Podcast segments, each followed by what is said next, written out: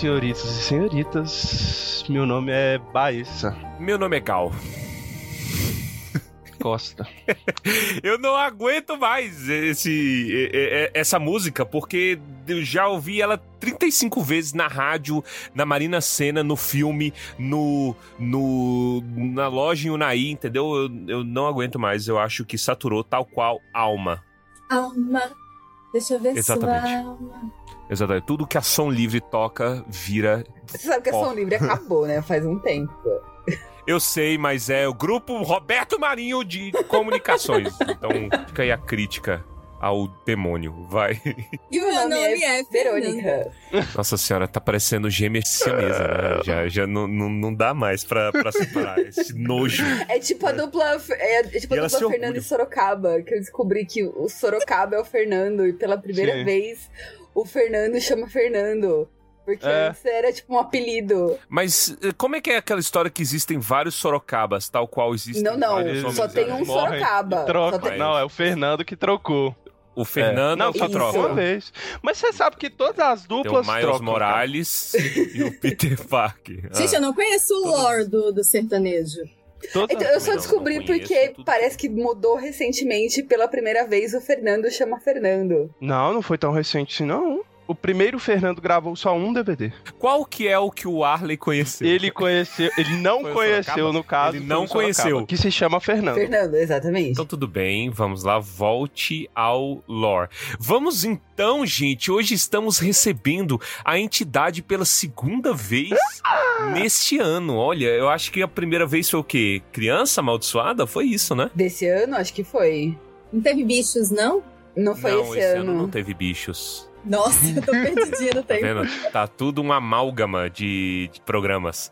Bom, a gente então está juntando Fernanda e Sorocaba aqui para falar conosco neste episódio maravilhoso em que vamos falar sobre as cartas, num ataque de oportunidade frente ao relançamento da versão estendida de cartas, porque tudo neste universo tem versão estendida. E eu queria ressaltar que a versão estendida e não censurada. Porque não é só que tem mais cartas. Tem carta que teve trecho suprimido que vai ser é, publicada na íntegra. Mas suprimido por quem? Por Hitler?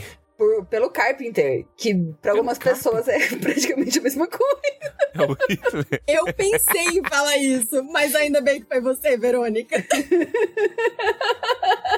Tá vendo a entidade?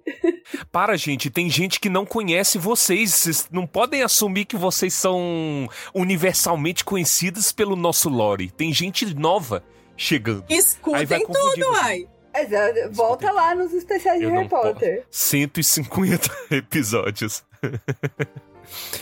É isso. Então, hoje estamos recebendo muito alegremente a entidade e vamos falar sobre muitas cocitas, né? Sem muitas delongas,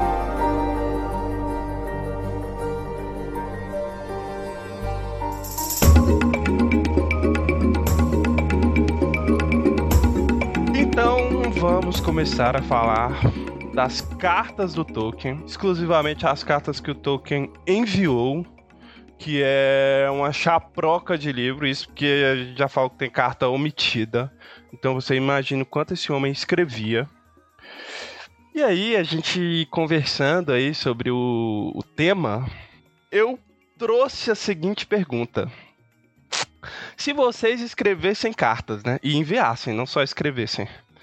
Vocês gostariam de tê-las expostas? Porque eu fiquei pensando na intimidade do Tolkien em relação ao que ele escrevia. Porque que eu, eu trouxe essa pergunta es- especificamente porque, mesmo que você escreva cartas e mande cartas, você coloca muito de si, muito, muitas coisas pessoais nas cartas, até no modo de escrever, até no modo de se referir às pessoas que vão receber as cartas.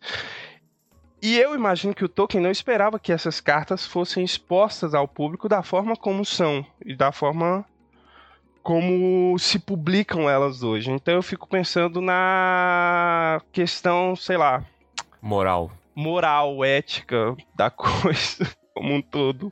E aí eu trouxe a pergunta colocando na situação de vocês, porque se eu escrevesse cartas, coisas que eu não faço, eu não gostaria de tê-las expostas. Essas são as verdadeiras perguntas. Mas assim, eu queria só dizer que você não escreve carta do jeito que a gente pensa em carta, mas você escreve no WhatsApp todo dia. E exatamente é por isso. E mais uma vez a entidade ataca, porque eu ia falar a mesma eu coisa. não gostaria de ter as minhas conversas no WhatsApp. O livro WhatsApp de Guilherme Baessa. WhatsApps. A pergunta aqui deveria ser: se o seu histórico de conversa no WhatsApp vazasse, como você reagiria? Ah, eu estaria tranquilo, eu só não gostaria disso. Eu não falo na- nada no WhatsApp que me incriminaria, por exemplo. Aí eu fico pensando, será que o Toco falou alguma coisa que incriminou ele de alguma forma? e eles, eles omitiram? Se a sua família, você estando no seu leito de morte, porque todos nós vamos morrer um dia. Hum. E aí a sua família fala: "Vamos monetizar porque eu preciso de faz-me rir".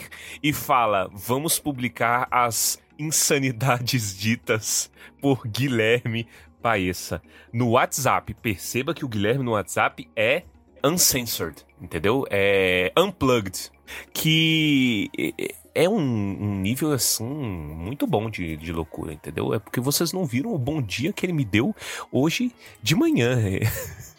Então, No grupo chamado Gabinete do Ódio. é, a gente tem um grupo chamado Gabinete do Ódio. Gabinete do Ódio. Com cargos. Com cargos. O, o Baessa, inclusive, ele é o ministro dos esportes do Gabinete do Ódio. Eu acho excelente. Toda vez que o Cruzeiro ganha, aí a gente fala quais são as implicações Quais são as implicações sociais? E no que que isso afeta o Cruzeiro? Então aí fica aí as discussões. Se alguém quiser nos patrocinar em um, um, um livro de discussões chutebolísticas, Cruzeiro, inclusive, quiser me, me enviar presentes, fique à vontade. alguém tem que enviar presente pro Tumba, né? Porque só os ouvintes nos amam, as instituições não nos amam. Nós somos odiados pelas instituições do nosso país. É, isso é verdade. Mas vamos, vamos, vamos, vai. Implicações morais sobre isso. O que, que vocês têm a dizer? Cara, Isso é uma discussão antiga, porque praticamente todo escritor, de alguma forma, tem as suas cartas divulgadas. Pode não ter sido compilado em livro, mas vira acervo da pessoa. Tem muita gente que usa como material de estudo. E aí a gente entra numa outra questão de serve como realmente como material de estudo, porque você tá analisando a obra. A obra não tem que se bastar. Então, é, va- vai abrindo, assim, é uma matriosca de polêmicas. Eu acho que serve a nível de processo criativo. Tipo assim, cara, é uma pessoa. Eu, eu- eu falo, eu como cidadão médio, descendente de macacos, animais assassinos. Então aí, tipo assim, me inspira a, o processo criativo, tipo assim, a visão de mundo. Eu. Eu abraço muitas das visões de mundo que o Tolkien tinha naquela época, né? Eu não sou um monarquista do Paraná, mas é, eu, eu, eu, eu admiro muitas dos pensamentos que ele tinha lá. E aí, assim, me ajuda, sabe? Eu pensar processo criativo, visão de mundo. Então, a nível de estudo, serve pra isso, entendeu? É, o livro é o bastante em matéria de livro, mas eu acho que a nível humano é bem, é bem construtivo, entendeu? Porque eu o que, que você escolhe, Fernanda? Você escolhe ficar lendo threads sobre não monogamia no Twitter ou ler as cartas de Tolkien, valendo um milhão de dólares? Então, Entendeu? mas a questão é. A pessoa, Fugiu a pessoa que publicou a threads, ela quis publicar, ela quis tornar isso público. É verdade. No caso, da- no caso das cartas, tem ainda assim, agravantes do tipo, carta tal pra tal pessoa e aí entre é, colchetes rascunho. Então provavelmente aquela carta não é nem a carta que foi enviada. Inclusive, eu conheço uma treta feia por causa de envio de carta envolvendo meu, meus poetas de guerra. Nossa, eu comecei cedo. 15, 10 minutos de podcast, já tô 10 chegando minutos. com meu cavalo de Troia, né? Só, só- só começou. Mas É assim, pra tem dois- compensar. pra compensar, né? Tudo que eu não falei. Mas tem dois poetas que, de quem eu gosto muito, né? Que é o Siegfried Sassoon e o Robert. Eu não gosto muito do Robert Graves, não, mas enfim, eles eram amigos. E quando o Robert Graves escreveu a, a autobiografia dele, ele publicou uma carta, assim, super íntima, que o Sassoon tinha enviado pra ele. Ele publicou na autobiografia. No outro dia, o Sassoon tava lá na, na porta da casa dele. Como é que é isso aqui? Como é que é isso? E aí mandou tirar, falou que ia processar, deu assim um rolo absurdo. Se você quer dinheiro, então era só se me pedir, aí dá um cheque, joga lá na mesa dele. Tá aqui o dinheiro que você quer, mas tira essa carta daí. E aí no final ele conseguiu um acordo com a editora em que as partes que ele não autorizava, elas aparecem na primeira edição com asteriscos. Mas, né, enfim, a história todo mundo ficou sabendo. Então é bem complicado, porque em vida a gente sabe que a pessoa provavelmente não ia querer a carta publicada. E depois, quando a pessoa morre, você vai lá, compila tudo e lança e ganha dinheiro com isso. É uma questão ética bem nebulosa. Não, e aí, aí tem dois acréscimos, né? Porque assim, a carta não envolve uma única pessoa. Sim. Tem um destinatário, que é exatamente essa questão. Ah, ok, ele recebeu a carta, a carta era dele, mas quem escreveu foi outra pessoa, ele tem o direito de publicar. E a segunda coisa é que isso que a Web falou assim, ah, a pessoa morreu e compila e publica, aqui tem um extra, né? Porque tá saindo a versão estendida e não é, censurada depois que os herdeiros morreram. É verdade, né? Tem algum destinatário das cartas ainda vivo? Não, né? O Michael já morreu, o Christopher já morreu. A Priscila também. O Simon, os netinhos, eles não sabiam ler, então ele não escrevia carta pra, pra ele ainda. Caraca, olha aí, mais uma questão. É. E assim, é, tem que ver que no caso do Tolkien, ele não, pelo menos, né, a versão não censur, a versão censurada não é muito polêmica. Não, Tem uma é, coisinha Tolkien- ou outra que as é. pessoas implicam, mas assim, de maneira geral, ele é muito family guy, então assim, muito Ele é tranquilo. gente como a gente. Ele é gente como a gente. Agora entram, aí tem outros autores que já, né, tinham opiniões mais fortes. Não tô nem falando de opiniões criminosas, tá, gente? É simplesmente ter opiniões mais fortes sobre determinados assuntos, ou um jeito de falar. E aí isso é complicado, né? Porque você tá expondo a pessoa. Imagina, né? O cara falecido há, há, há 30, 40, 50 e tantos anos.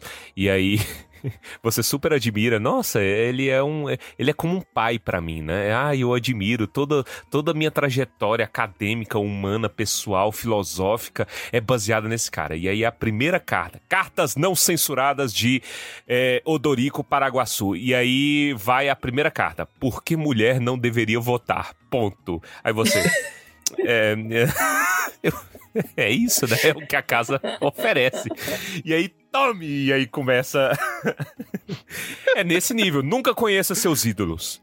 É, Cara, mas é, é, é interessante tanto notar que o Tolkien era uma pessoa.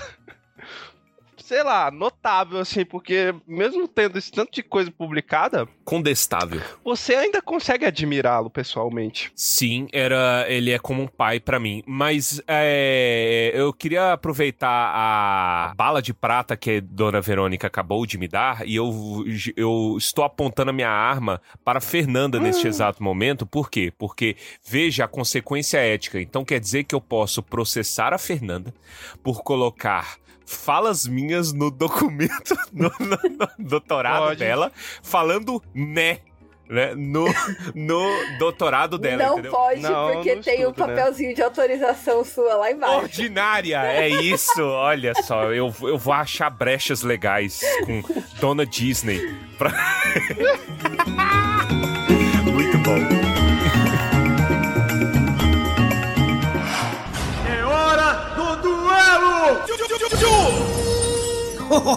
It's good to see you again. Pull up a chair by the hearth.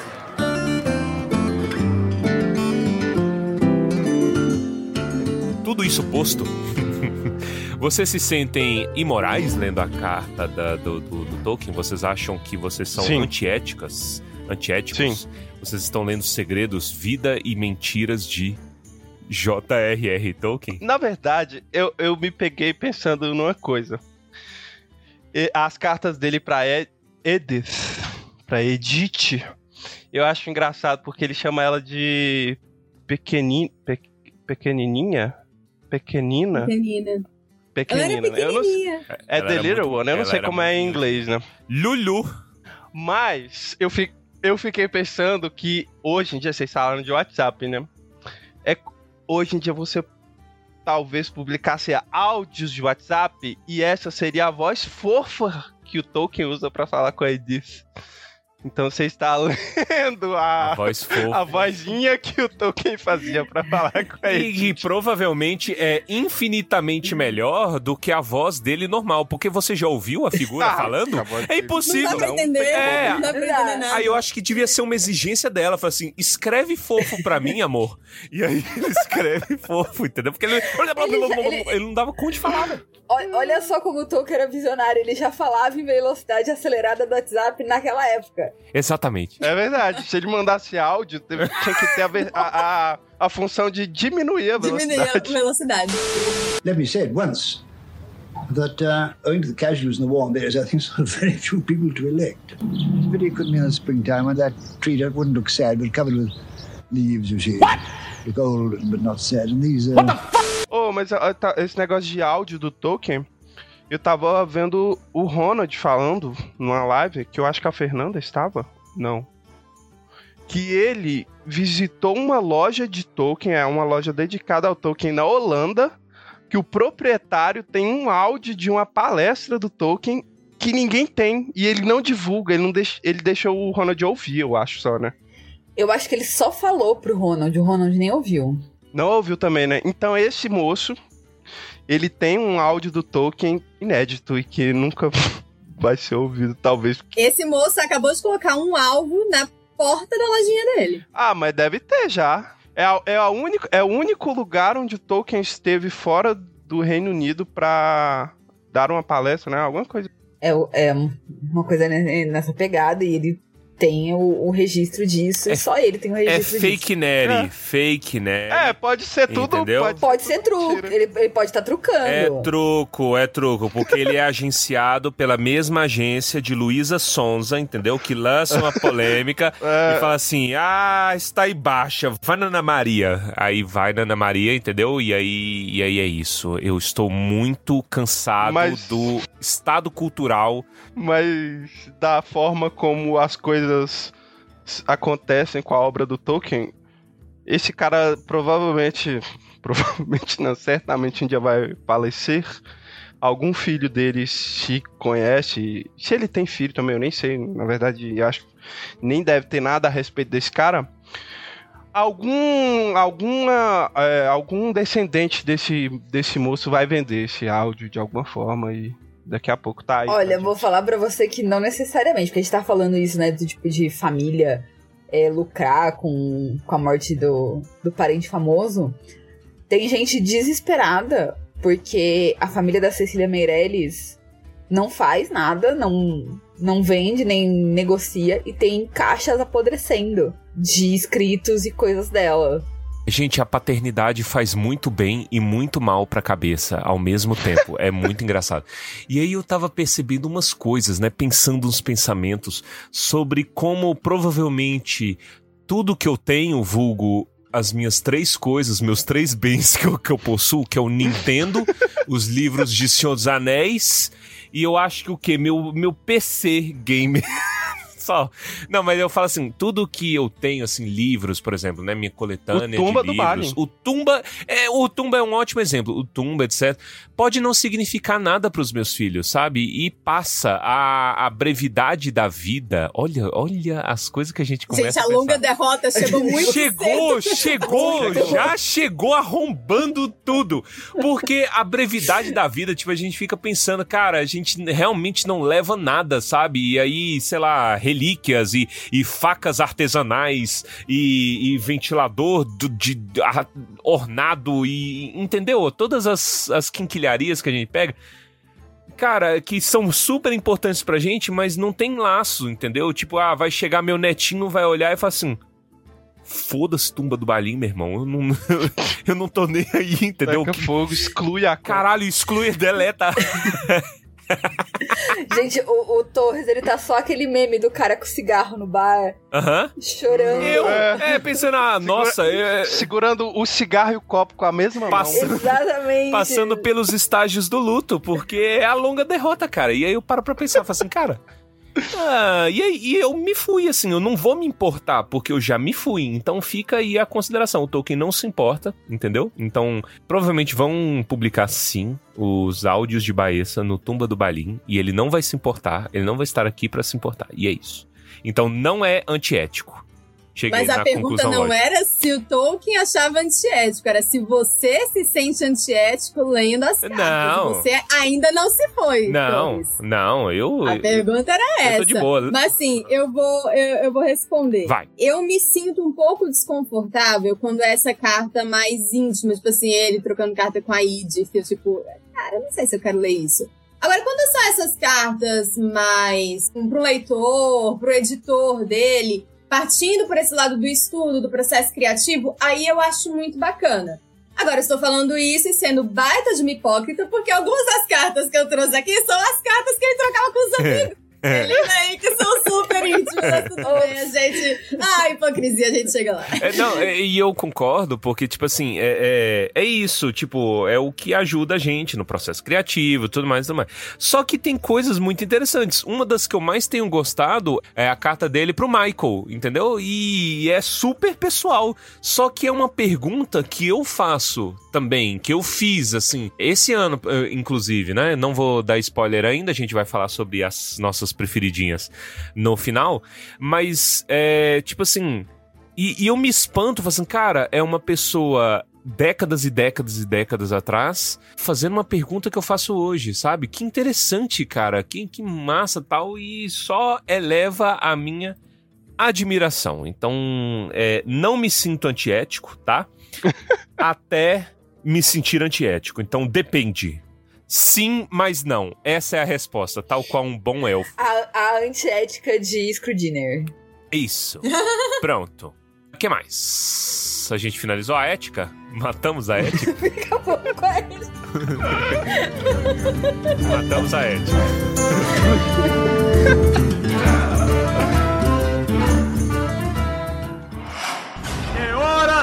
Duelo!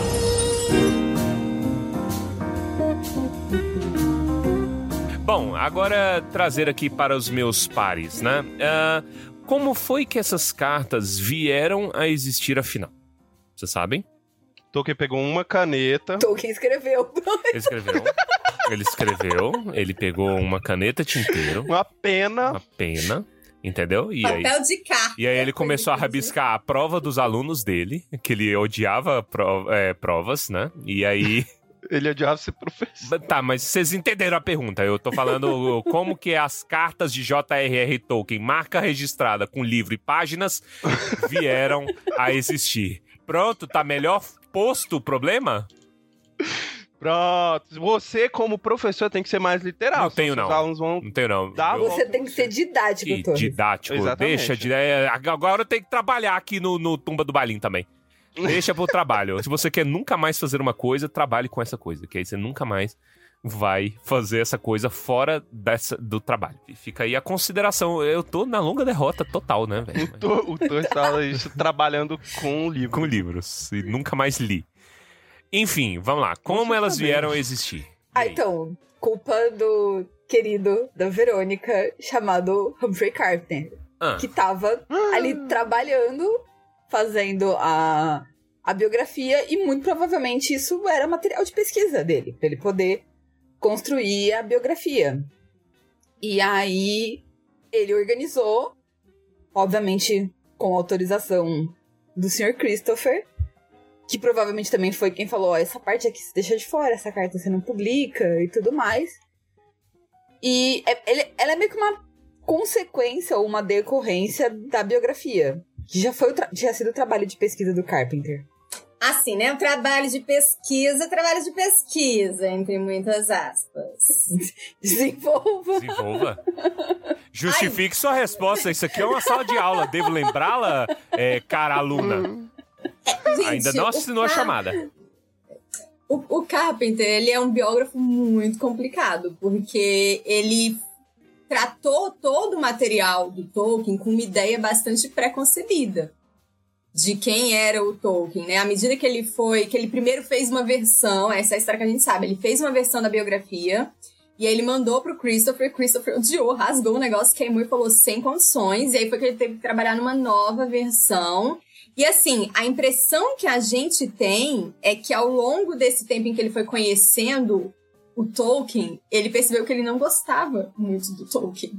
E isso fica muito claro, assim, das entrelinhas, né? Na verdade, na, na, na, biografia, a gente vê que ele pinta o Tolkien com uma, um, umas cores bem pouco favoráveis, inclusive vários estereótipos que a gente tem de quem era o Tolkien são consequência da biografia do Carpenter. E que só agora outros pesquisadores estão tentando desconstruir, tipo, cara, não é desse jeito, não é aquilo, sabe? Assim, mas tá sendo um trabalho de formiguinha porque já tá muito cristalizado que o Tolkien era retrógrado, que o Tolkien ele, ele era tipo assim um medievalista preso no, no século XX, que ele não se importava com nada que, que era moderno, vários estereótipos. Até a rabugice dele é um pouco exagerada pelo Carpenter. Pelo Carpenter.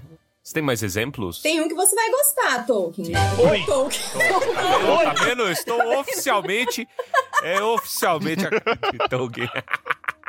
O Carpenter, ele não consegue entender muito bem a religião do Tolkien e o fato do Tolkien ser uma pessoa religiosa. Isso o incomoda muito, até por uma questão. Aí agora vamos jogar o Carpenter no divã. Ele é filho de. Era, não sei nem. Já faleceu? Já faleceu. Tá inclusive Ele- enterrado do lado do Tolkien. Lado. Sério. Sem Ah, sacanagem. mas, Gente, Tolkien vai lá tirar umas satisfações que eu sei. Vagabundo. Então, assim, ele era filho de um, um reverendo anglicano, se não me engano. E aí, depois ele se afastou do anglicanismo, acho que se tornou ateu, não tenho muita certeza, mas ele tinha uma relação muito complicada com essa questão da religião. E aí ele não entendia como Tolkien podia ser um homem religioso.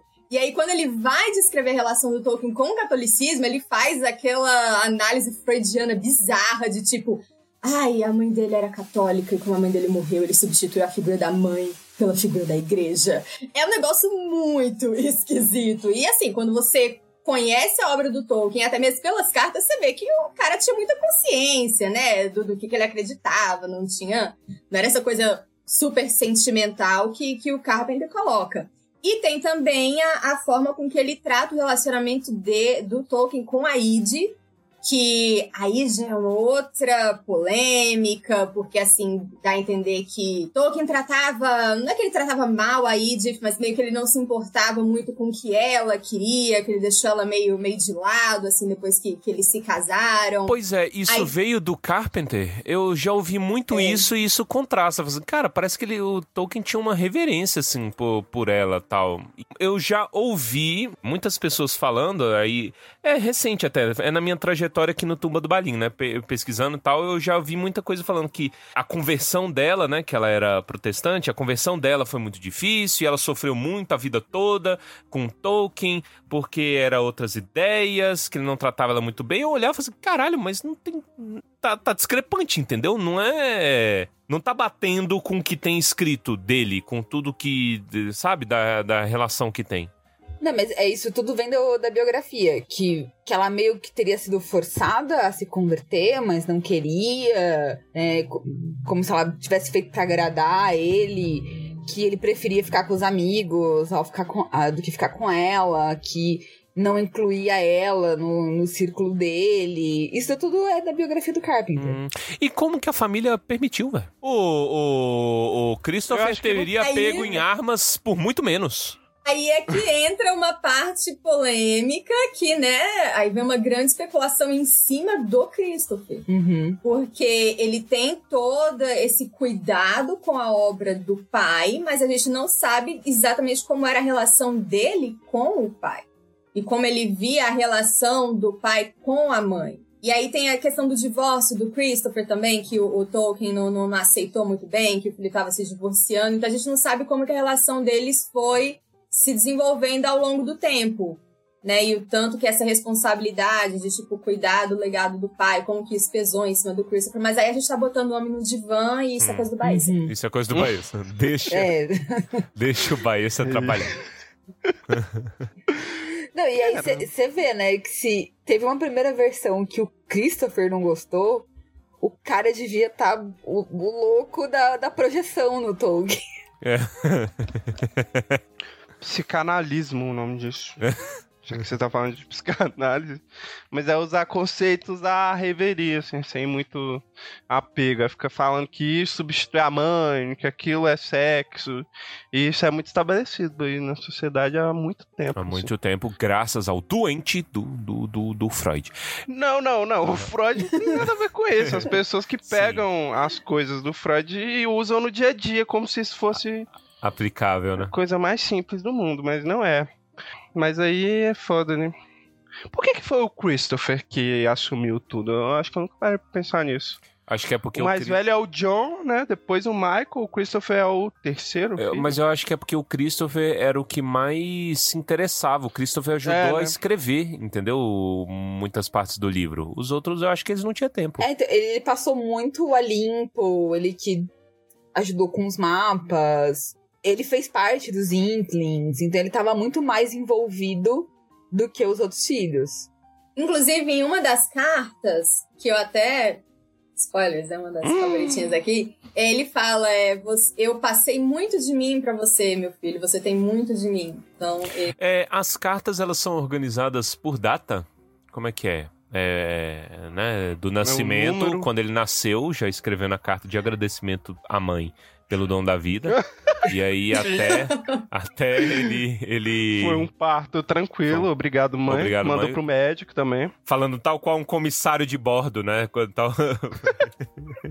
Gente, é tipo aquele vídeo, não sei se vocês já viram, que é uma mãe dirigindo e a, a menina na cadeirinha. E aí ela pergunta alguma coisa pra criança do tipo, ai, qual a sua memória mais antiga? Ou, tipo, aconteceu tal coisa quando você tinha dois anos, você lembra disso? E a menina responde, não, eu não lembro, mas eu lembro do chão se abrindo e eu rastejando pra fora do inferno. Caralho. Que isso? que isso, pô? A mãe vai bater o carro. Poderia ter sido uma conversa entre a gente, mas tudo bem. dessa vez não foi, mas. Esse é o tipo Caraca. de coisas que rola no grupo do Tumba do Baile com as meninas, né? Sim. No WhatsApp, pra vocês terem noção que se tem uma coisa que não pode vir a público é aquele grupo.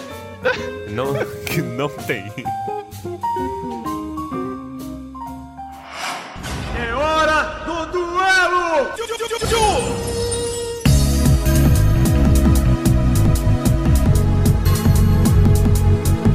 Mas, ah, então tá, a gente já tem mais ou menos porque elas existem, a gente já entendeu que o, o Carpenter é Hitler para a Verônica, né? E que história é essa de versão estendida? Não, mas peraí, Torres, respondendo a sua pergunta, a primeira carta é de 1914 e a última é de 73. Não, ele, ele morreu em 70. 73? É, é a última carta. Três anéis para os elfos, sete anéis. Ah, Vocês não sabiam disso, Eu, gente? eu- eu tinha esquecido, eu esqueço, porque eu tento não me ater a teorias malucas, mas. é, é. eu, eu não Isso é Eu semiótica. Explica, explica pro ouvinte que não sabe, vai lá. O código de Tolkien. Esse- o código de Tolkien, quebrando o código de Tolkien. Se você, se você pega lá o poeminha do anel que fala três anéis para os elfos, sete anéis para os anões, nove anéis para os homens, um anel para todos governar, você põe isso do, Invertido. né, de- invertido, dá 1973, que é o ano que ele morreu. Ele sabia o ano que ele ia morrer. Meu Deus. Ah, Mas eu acho curioso porque no, na, na introduçãozinha do livro, né? Que eu não sei quem escreveu. foi Veves Humphrey Brown escreveu. Tem uma passagem que fala que o, o Tolkien ficou. Ele, o Tolkien tinha alguns problemas de saúde, né? Direto. Inclusive, eu acho engraçado que em algumas cartas ele se justifica, tipo, ixi, não, eu tava doente, foi mal o atraso. Direto tem uma carta Meteu que um tá pedindo atestado. desculpa. É.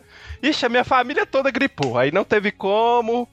Mas aí ele teve artrite, eu acho, alguma coisa assim que ele não conseguiu escrever, né? Aí ele fala que ele se sentia como se uma galinha tivesse perdido o bico. Então você vê que o Tolkien vivia com a caneta na mão, né? hum, nossa, eu gosto da analogia. É um homem, o homem conhece as suas analogias, né? E eu também gosto como isso é literalmente eu. As pessoas ficam fazendo. Ah, qual é a minha personalidade em Ryan Gosling esse ano? Tudo bem que o Ryan Gosling evocou o grito, o eco da- do, do vazio da alma de toda a masculinidade esse ano, né? No filme da Barbie. Mas aqui é Tolkien. Tolkien é o nosso Ryan Gosling, entendeu? Porque veja que é ele justificando atraso na mensagem do Zap. Desculpa demorar uma semana para te responder, orientador, mas é porque eu estava com unha quebrada, entendeu? E é como tirar o bico de uma galinha, a minha unha quebrada não conseguia digitar por dor. E é isso. Manda um áudio. Eu digo, não, meu microfone está quebrado. E é isso. As, as dificu- Apareça, eu não tenho webcam. É, eu eu não- sempre mando essa. Eu mando, eu estou mandando essa exatamente nesse momento. Agora, nesse exato momento. É, sobre a divisão das cartas, eu pessoalmente gostaria que tivesse talvez um índice paralelo, não sei, agrupando as cartas por tema. É, eu acho Ah, melhor. sim, Porque com certeza. Isso é, seria muito bom. Sim, aí foi falha, foi falha. Eu preferi é, que a Verônica tivesse editado as cartas. É, é Vevs Brown. Ok. Você sabe qual ia ser a sessão que mais coisa, né? É, Obviamente. é, guerra, 700 páginas. Aí é. é o- Outros temas. Ocultismo, duas páginas. E aí. e aí o re- e resto, pronto. E, e tem uma coisa também, eu não sei como é que tá a versão atual da estendida, né, da HarperCollins, que vai lançar em breve, pra quem eh, está ouvindo este programa na data de lançamento. Vai, isso acabou de acender um, um- acender, Fósforo, gente. acabou de acender um fósforo na gravação.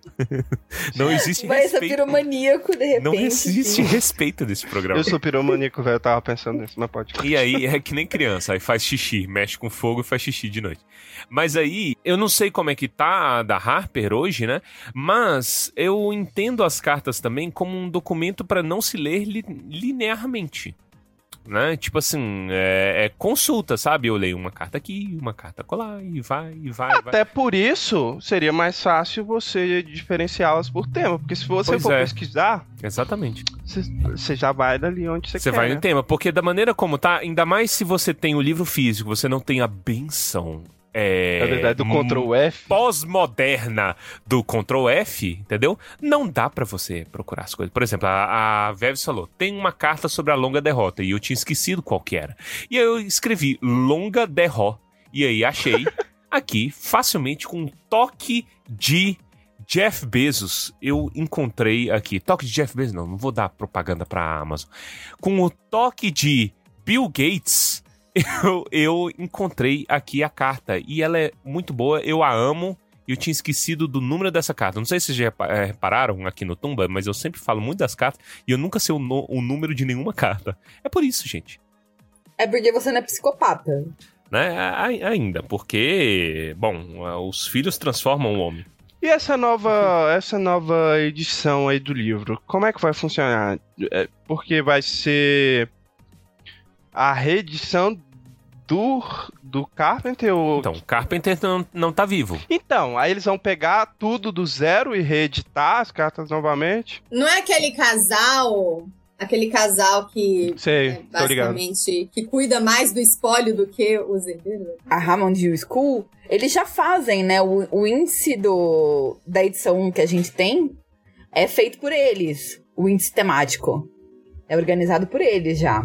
Agora, essa nova. Deixa eu dar uma olhada, peraí. Quando é- sai? Eu nem sei quando sai. 25 de novembro. Tá aí já. Nossa. Harper. Como é que é o nome? Porque não é cartas. As cartas de J.R.R. Tolkien. É, as cartas de J.R.R. Tolkien. Tolkien 2. Entendeu? É, Dois, É né? tão é isso bom. que eu tô pensando. O inimigo agora é outro. é Rising Revengeance. As cartas do Tolkien e a câmera secreta. Cadê? Eu queria achar isso. A vida e as mentiras de J.R.R. Tolkien. Ai, muito bom. É, então, eles não estão falando na sinopse, mas eles estão dizendo que dos editores. Então, acho que muito provavelmente seja o casal. Então, nenhum crédito vai ser dado a Carpenter. Ó, quer ver? Para a alegria de Verônica Valadares. a Verônica já sou eu ali. Vou ler. Ah, vai. Uma seleção da correspondência de Tolkien já havia sido publicada em 1981. Apresentava, nas próprias palavras de Tolkien, um retrato altamente detalhado do homem em seus muitos aspectos. Contador de histórias, estudioso, católico, pai, amigo e observador do mundo ao seu redor. Nesta edição revisada e ampliada, foi possível voltar aos textos datilografados e notas originais dos editores, restaurando mais de 150 cartas que foram extirpadas puramente para atingir o que era então considerado um tamanho publicável e apresentar o livro como originalmente pretendido. É isso. Então retiraram por capricho, olha só. E Isso agora? é o que eles estão dizendo, né? É, exatamente Pois é. isso que eu pensei. É qualquer coisa. E quem me garante que não foi o Simon que escreveu Fuck my, my grandpa, I want money. E pronto, e aí ele escreveu tudo. Eu não acho muito longe, não. Exato. Porque ele e o Christopher, eles pararam de se falar durante muito tempo, porque o Simon queria, porque queria adaptação e falava que a adaptação era a melhor coisa que existia, e o Christopher falou, sai da minha casa. Eu, eu, eu acho bacana como essa é uma, uma briga que eu me atenho de meter a colher. Até porque eu estou a milhares de quilômetros da- dessa família, né? Então não tem como meter a colher de fato. Mas. não, tipo assim, eu fico neutro, porque eu entendo que isso é simplesmente choque de geração. Porque o velho tava lá no direito dele, eu entendo 100% o direito do velho e falo assim, cara, esse negócio é meu. Eu sei a visão dele. Mas eu entendo a visão do, do, do, do neto também. Fala assim, caralho, mas é um negócio muito massa, velho. Vamos trazer aqui pro pós-moderno, entendeu? E aí a gente traz pro pós-moderno e, e coloca é, orcs com AK-47. E aí chega num podcast, num buraco de Brasília, e a gente pode apreciar isso e levar e distribuir esta obra muito boa para outras pessoas. Então, no fim, estamos salvando pessoas graças aos, aos desejos monetários de Simon Tolkien. Fica aí a consideração aí sobre os, os mistérios do Senhor.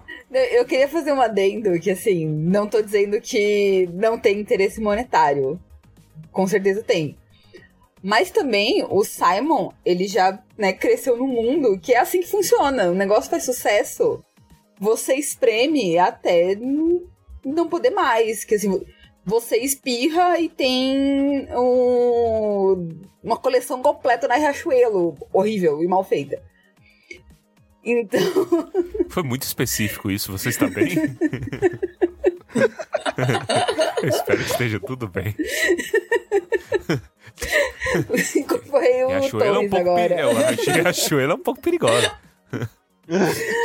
E, então, o, ele tá lá, por que, que não tem isso? Tem a questão do lucro também, mas por que, que isso não tá sendo mais divulgado? Todo mundo já gosta da obra, as pessoas iam gostar ainda mais, enfim, as pessoas querem consumir. É. Ele tá acostumado com esse mundo, enquanto o Christopher ainda tava acostumado nesse mundo que as pessoas escreviam cartas. Realmente, eu vou me ater à, à minha insignificância a milhares de quilômetros de lá. É hora do duelo!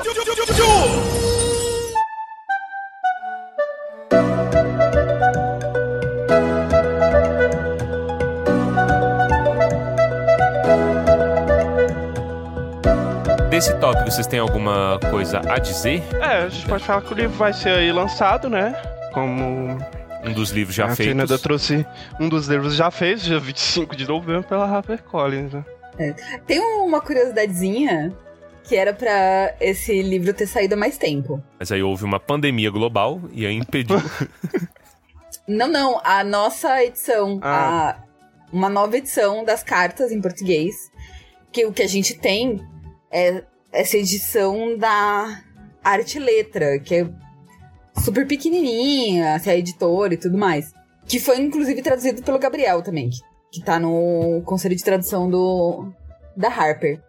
E ele já tinha retrabalhado a tradução dele, era pra essa tradução ter saído pela Harper, só que a biografia não vendeu muito bem. Fui eu! Fui eu. Fui eu. Foi todo o meu trabalho de formiguinha. Conseguimos, família! Yes! Ninguém vai saber sobre a história desse homem. As vidas e as mentiras de. muito bom. A gente vai deixar isso, tenho que deixar isso. É muito bom. Foi muito espontâneo, foi muito bom. e aí a Harper pôs as cartas num stand-by. Por conta disso. Tipo, ah, também é uma coisa mais biográfica e tudo mais. E é um livro grande, né? Um livro caro. Então eles o colocaram no. Nessa coisa de, ah, um dia a gente lança. Só que veio essa. Esse anúncio de uma versão ampliada. Então eles foram lá, correram, como já tava traduzido, foi só é, bater o que já tinha. O Gabriel fez a tradução das coisas novas. E aí vai sair junto com a, a versão inglesa. Ah, ótimo. Mas agora eu estou intrigado. Foi realmente Verônica Valadares que sabotou a, Foi. a Ela ia das- nas livrarias, escondia a fotografia, botava lá no por fundo. trás. Isso. É. Colocava um livro do Paulo Coelho em cima. É, Já tá, já tá melhor do que esses dias não tava tendo aquela bobajada de bis, que aí o pessoal pra boicotar o bis comprava Comprava bis. toneladas de caixa de bis e, e- e queimava. Assim, Nossa, o impacto monetário foi muito grande, hein? Sim. Foi, eles Foi, né? um monte de Eu- eu- coisa. eu É, nunca- pra eles nunca- foi. É, pra eles. Eu nunca entendi essa forma de protesto de queimar coisas. Tipo assim, vou protestar contra o autor, vou queimar o livro dele. Pô, aí tu vai ter que comprar um livro, às vezes vai comprar um novo só pra queimar. Tu tá dando. um- Quem desdenha quer comprar. Quero mais é que queimem. Se algum dia vocês lançarem um livro meu, das minhas memórias, das minhas cartas, Comprem eu e queimem. quero que alguém queime. isso. É. Comprem todos, comprem todos, que aí vocês vão Todos, me dar e dinheiro. e aí Pra minha queimem. família, no caso, que eu já vou estar morto. Né? Mas viu? aí vocês queimem. vai ser muito dramático, cara. Acho- Eu acho que vai ser legal. Vai ser legal. Tal, tal qual os períodos obscuros de caça às bruxas. Exatamente. Isso. Vamos falar da recepção, então? A gente já pincelou isso aí no programa, né? Então a gente falou um pouquinho sobre as nossas impressões gerais. A Verônica já expôs os crimes dela, né? Que ela, ela, tem, ela tem ativamente sabotado aí as coisas, né? Ela tem feito palestras aí com Black Ops, né? Pra que as pessoas não leiam. A Verônica está no movimento Leia Menos. Entendeu? É ela, ela ainda está representando o movimento Leia Menos, do qual Desde que eu que parei tra- com o YouTube. é, aí ó, veja menos vídeos, leia menos livros, que mais? É, Estude menos estude que você menos. já traiu o É, movimento. estude menos. É... É, fale menos, entendeu? Opine menos. Essa, esse aí eu ainda tô, Isso. eu ainda tô, ainda tô encabeceando Nossa, esse movimento. esse precisa muito. Deveríamos todos saber menos coisas uns sobre os outros, diz o host de um podcast. Sobre as cartas íntimas de um as Isso. cartas íntimas de J.R.R. Tolkien. Ah, mas eu queria que vocês falassem um pouquinho sobre a recepção geral, como que vocês têm visto a percepção do público, né? E como que o público usa propriamente essas cartas. Eles usam de armas, eles trocaram as armas pelos livros e agora fazem brigas com livros, entendeu? Tacando livro na cara das pessoas. Como é Armas químicas e poemas. Exatamente. Engenheiros do Hawaii. Engenheiros da Vai. E aí, como é que é isso em relação Vocês a... não estão vendo a troca de sorrisinho aqui. Eu tô vendo, eu tô vendo tudo, eu tô vendo tudo. Levanta, Fê, que eu corto. Vai. Vai, vai. Então, de- tem usado mal. em que sentido? Em todos os sentidos. Então, em todos os sentidos. Não estou entendendo. É. Parem de falar em sinais. Então, o que eu vejo acontecer, a gente ficou brincando, falando que era tipo carta de Magic, e as pessoas usam desse jeito, do tipo, ah, agora eu invoco a carta 137 e eu ataco o seu argumento. Tipo, gente, não. Primeiro Mas- que assim, ca- mas isso- cartas têm contexto. É, isso tá no âmago da, da sociedade. O ser humano descende do macaco, animal assassino. Então, contanto que tenha duas opiniões, elas irão guerrear. Mahatma Gandhi. Essa. essa. Esse é o stand-by da humanidade. Mas continue, vai. Então, o, o que, que as pessoas esquecem? Que, primeiro de tudo, carta tem contexto. Ela foi escrita numa época para alguém. Então, a gente mencionou antes, e aí eu fiz questão de pontuar. Olha só, a pessoa que tava pensando lá na frente.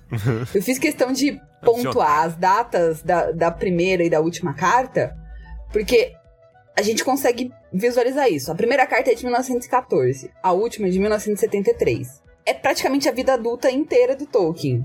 Gente, há cinco anos atrás eu não escreveria a mesma coisa que eu escrevo hoje. Eu mudei de Eu não- opinião desde o meu último episódio no Tumba do Baile. Olha, ontem eu. Então, se, se a gente voltar no nosso histórico do WhatsApp, a gente provavelmente tá discordando da gente mesmo. Nossa. Não, eu estou Não sempre de isso. acordo comigo mesmo. Eu sou um paradigma da concordância verbal. Sou eu. E aí o que acontece? Às vezes as pessoas usam argumentos de carta do início da vida dele, em que ele era um jovem. E a gente sabe que jovem é bobo.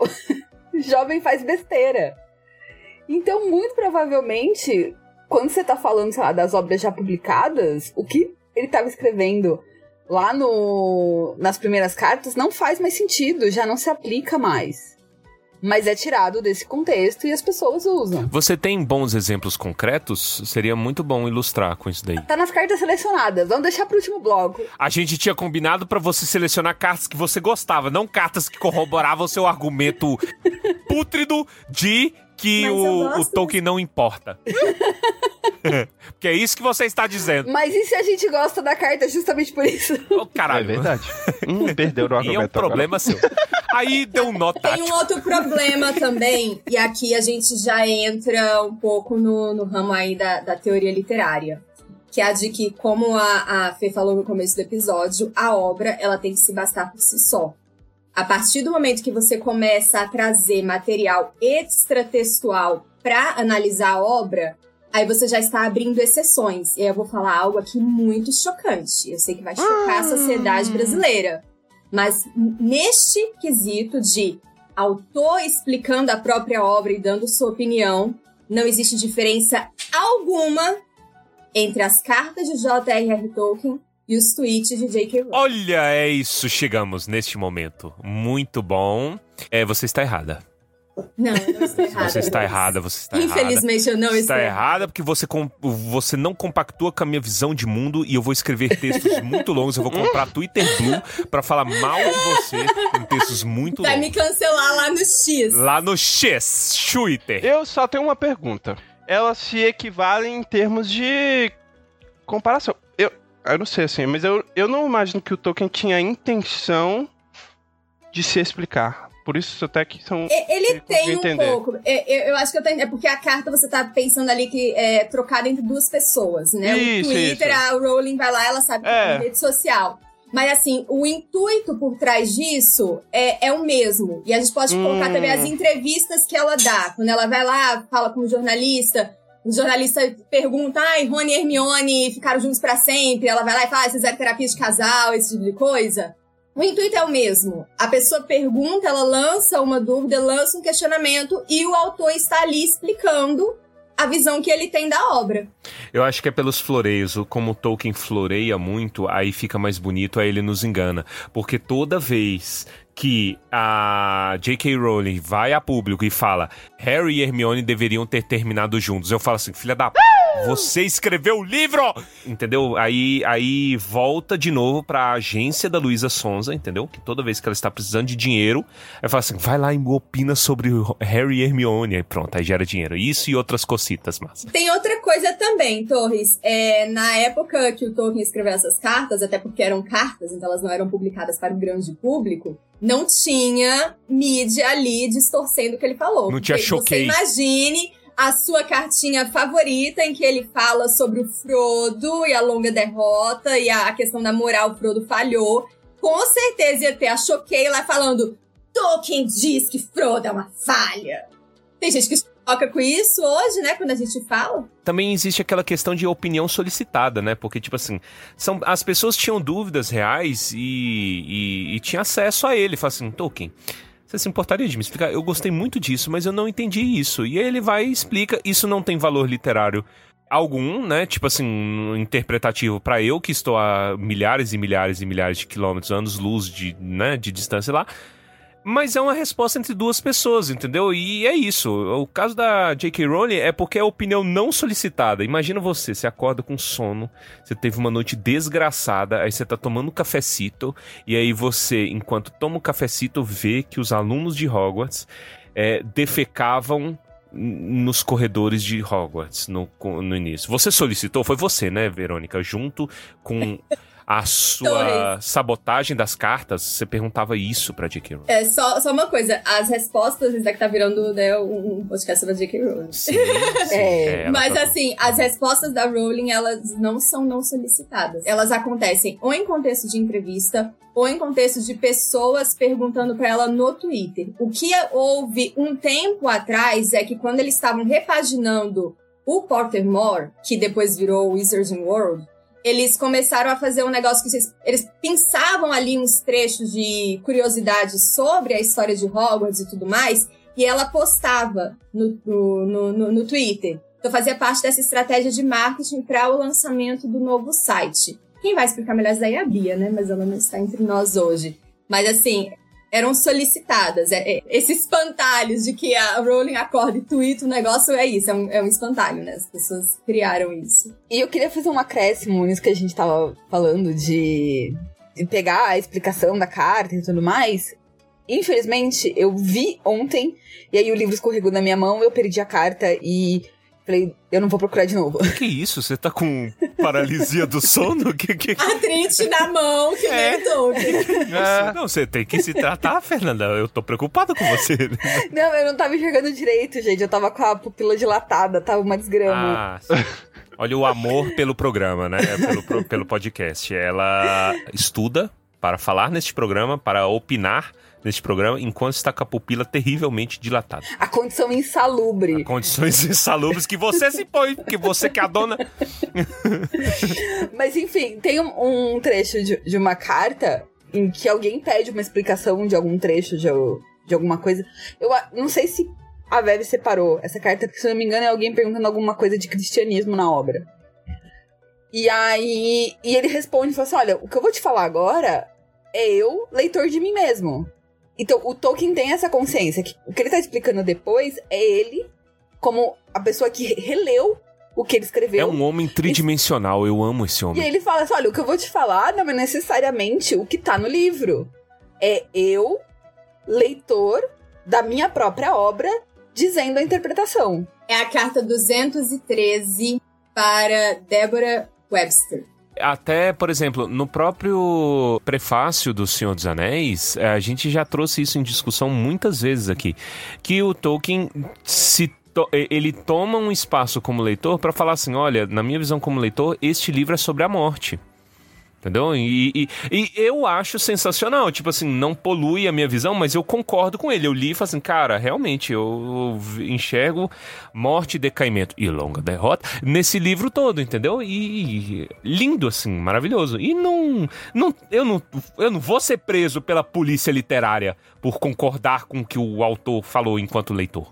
E tá tudo bem, gente. É, esse, você tem uma coisa que você tem que aprender deste episódio é: tá tudo bem. Use a carta que você quiser para vencer o argumento, E é sobre isso. mas saiba que você pode tomar é, é, réplica nas costas. E é Se você trucar, alguém pode ter seis. Eu amo esse homem, sério. Ele é como um pai pra mim. Não, e tem um- uma carta que eu também não separei, mas eu, eu lembro dela porque eu usei ela no, no meu mestrado. Que é uma carta muito ótima de alguém, de alguém perguntando alguma coisa muito específica de análise literária. E o Tolkien fala: é, Eu não vou responder porque isso é uma coisa pros futuros pesquisadores. E se eu responder, a razão da existência deles acaba. Olha. Você sabe qual? Você vai pontuar isso? Ai, eu, eu não separei. Eu, eu lembro porque eu usei no mestrado. Eu, se não me engano, tá na minha introdução. Leiam o mestrado de Fernandinho, depois já emendem, leem a tese de Fernandinho. A gente sempre fala do doutorado da doutora Fernanda, mas a gente nunca fala o nome do doutorado da doutora Fernanda, né? É verdade. Qual que é o nome do doutorado da, da doutora Fernanda? Nome. É Guardiões da Galáxia, não é? Quase isso. Quatro. Quase, bati na trave. Quatro. Os Guardiões da Fantasia, a crítica dos leitores de J.R.R. Tolkien. Então a crítica a nós, entendeu? Ela tá, ela tá aqui Ele pode ser exposto? Tipo assim, mandar o link pra eles? Pode, Olha tá é público. público. Agora é público. E aí vocês podem usar ela, o, o, o doutorado da Fernanda, como um, uma carta de Magic. Eu tô me divertindo muito, porque você realmente fala como carta de Magic. Fazer, Eu usei a carta 195 virada pra baixo e pá! E Posição de defesa. Posição de defesa aqui pra você que a longa derrota existe. Tome! Ai, mas eu, eu queria dizer que, Torres, você caiu na minha pegadinha e eu achei muito Aí, ótimo. Qual pegadinha? Porque o meu título tem duplo sentido. Ah, por quê? É uma crítica aos fãs e a crítica que os fãs fazem enquanto leitores. A crítica dos leitores fãs de J.R. Tolkien. Muito bom. Peraí, fala de novo o título. Olha, é- ela tá Guardiões. invocando o Gandalf, né? Ela tá se achando. Não conheço metade de vocês como gostaria. É muito bom. Isso deveria ter sido a sua epígrafe, Fernando. A, a minha epígrafe é Don Quixote. Não, mas tinha que ter sido ela. Ô, Thomas, pra fechar na conclusão, no final das contas, não conheço você, já tá? É, é a epígrafe do capítulo da análise dos fãs, então, né? Cara, imagina você tá abrindo o, o- a tese, né? E aí é, tá lá, dedicatória, não sei o que, aí vai ver a epígrafe. E a primeira coisa já é passiva-agressiva, né? Não conheço metade de vocês como gostaria. É que nem o, o- o mala do Roger Waters, né? Assim, ah, se você não gosta, toma no cu. Aí tudo dele é desse jeito, mas vamos lá. Eu não gosto de Pink Floyd, eu queria deixar isso aqui registrado, porque as pessoas às vezes me falam pra ouvir Pink Floyd. Por que, eu que você não gosta? Porque é música de velho? Pedante, não. Ele, ele é muito é pedante. pedante. Ele é eu não muito gosto pedante. da arrogância de achar que eu não vou entender a música deles. Então toca aí pros seus 15 fãs aí, seu babacas. Todos são babacas. Tá vendo? Não gosto de Pink Floyd, não gosto de Roger Waters. A trajetória dele, tá vendo? É parecida com não, não. que muitas pessoas sofrem com Tolkien, porque topa com Ah. arrombados que fala que você não vai entender. E aí fecha com ele. Mas no Exatamente, caso é porque cara. o criador. Veja que. ó, não vamos comparar Tolkien com é, Roger Waters, pelo amor de Jesus Cristo. né? Veja que o Tolkien é uma gracinha. O Roger Waters é, é pedante, entendeu? O, o Tolkien nunca me mandou tomar no por não Porque gostar. você não conheceu ele. Você não conheceu ele. É verdade. Não, ele jamais. é, Fala fazia, pra ele, porque Ele é uma figura vou- paterna, ele é como um pai pra mim. Vou fazer um podcast. Você vê que o, o, o Thor está deixando várias pinceladas pra análise aqui, né? Análise. É, o prontuário do Torres. Depois Já tô episódio. adicionando aqui, Vamos já. fazer a, é, a análise de nós mesmos. Vamos- Aqui, ó, podcast psiquiátrico. A ala da psiquiatria de J.R.R. Tolkien. Tipificar. Ó, eu, vou, eu, eu vou escrever a biografia do Thor, já vou deixar isso registrado. Vai ganhar muitos milhões de dólares pela loucura do ser humano. Ó, eu fico desgraçado da minha cabeça. Foi roubado! Eu, eu fico desgraçado da minha cabeça.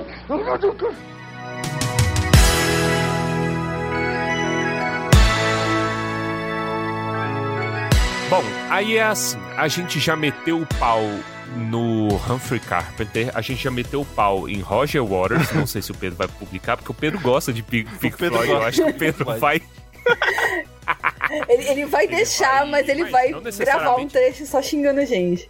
Mas o, o Pedro é um ótimo separador de obra e artista, então ele pode achar o Roger Waters um pedante, um mala, entendeu? E ainda assim gostar da musiquinha de velho idoso, Não, caquético, ah, dinossauro do rock. Cara, eu ouço Dire Straits e me chamam de velho. De velho, Dire- mas Dire Straits é música de velho. Ah lá, o cara tá no bar aqui de fundo de, de, de, de, de rua aqui.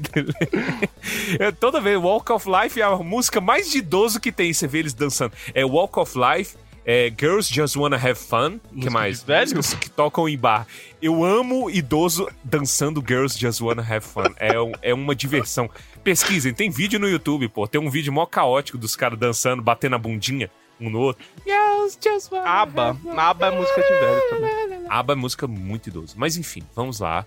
Bom, a gente falou sobre muitas coisas. Eu acho que a gente subverteu expectativas aqui falando é, é, sobre o, o, a ética das cartas. A gente já falou sobre muitas coisas interessantes, né? Eu ainda permaneço aqui recomendando às pessoas sobre a própria consciência lerem as cartas, porque são realmente muito interessantes. E neste contexto de apresentar para os ouvintes algumas das delícias que estão contidas, das preciosidades, das Silmarils escondidas nessas cartas, vamos pontuar então algumas de nossas favoritas, com a palavra é entidade. Eu não vou falar mais o nome de vocês. Vai, vocês falam. Antes da gente começar o jogo de vôlei, eu usei a magia do Ctrl F e achei a carta. É a carta 25 pro editor do Observer. E, e ele pergunta o- algumas coisas sobre a origem do nome, do Bilbo, se tinha alguma coisa a ver com Beowulf e tal. Ele já faz meio uma análise literária. E aí é o primeiro parágrafo da carta, que eu acho muito ótimo, que foi o trecho que eu usei no, no mestrado. Senhor, não preciso de persuasão. Sou tão suscetível à lisonja quanto um, um dragão. E de bom grado exibiria meu colete de diamantes e até mesmo discutiria suas fontes. Visto que o hábito, mais curioso do que o hobbit, não apenas declarou admirá-lo, mas também perguntou de onde eu o tirei. Mas isso não seria um tanto injusto para com os estudantes de pesquisa? Poupá-los dos problemas é lhes tirar qualquer desculpa para existirem.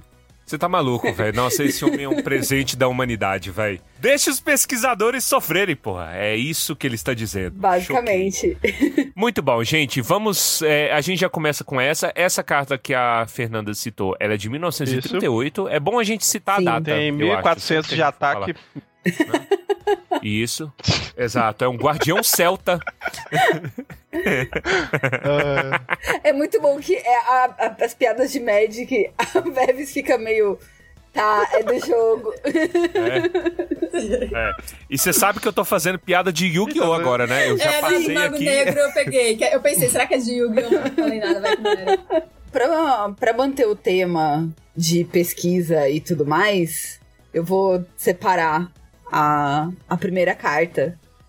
Que eu. Quando a gente falou assim, ah, vamos separar as nossas favoritas. E eu falei assim, ah, essa não, não, não pode ficar de fora, porque ela me motiva muito. É a carta 275 de agosto de 1965.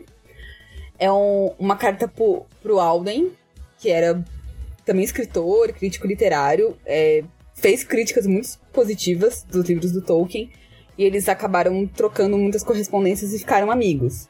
E aí ele fala de de alguns poemas e ele avisa o Tolkien que tá começando a New York Tolkien Society. E aí é muito ótimo porque é o último parágrafo da carta e ele responde pro Alden. Sim, ouvi falar da Tolkien Society. Acho que verdadeiros lunáticos não se associam a eles. Mas, ainda assim, tais coisas enchem-me de preocupação e desânimo. Olha. Devo dizer que tais coisas também me enchem de preocupação e desânimo. É muito ótimo! Eu gosto como ele é direto, né? Ele é sincero. Você vê, né, que não só preocupação, mas como desânimo. Isso aí diz muito, cara. Sim, e diz muito pra onde esse fandom foi também. Muito boa essa carta. Está catalogada nos anais de é, crítica verdadeira foda. Mas eu, eu já trouxe duas favoritas agora, eu- com, com vocês, depois eu trago Ah, mais. é verdade. Agora com vocês. Termino meu turno virado pra baixo. Ence- Encerro Vai. minha jogada aqui. Encerro, encerro minha jogada.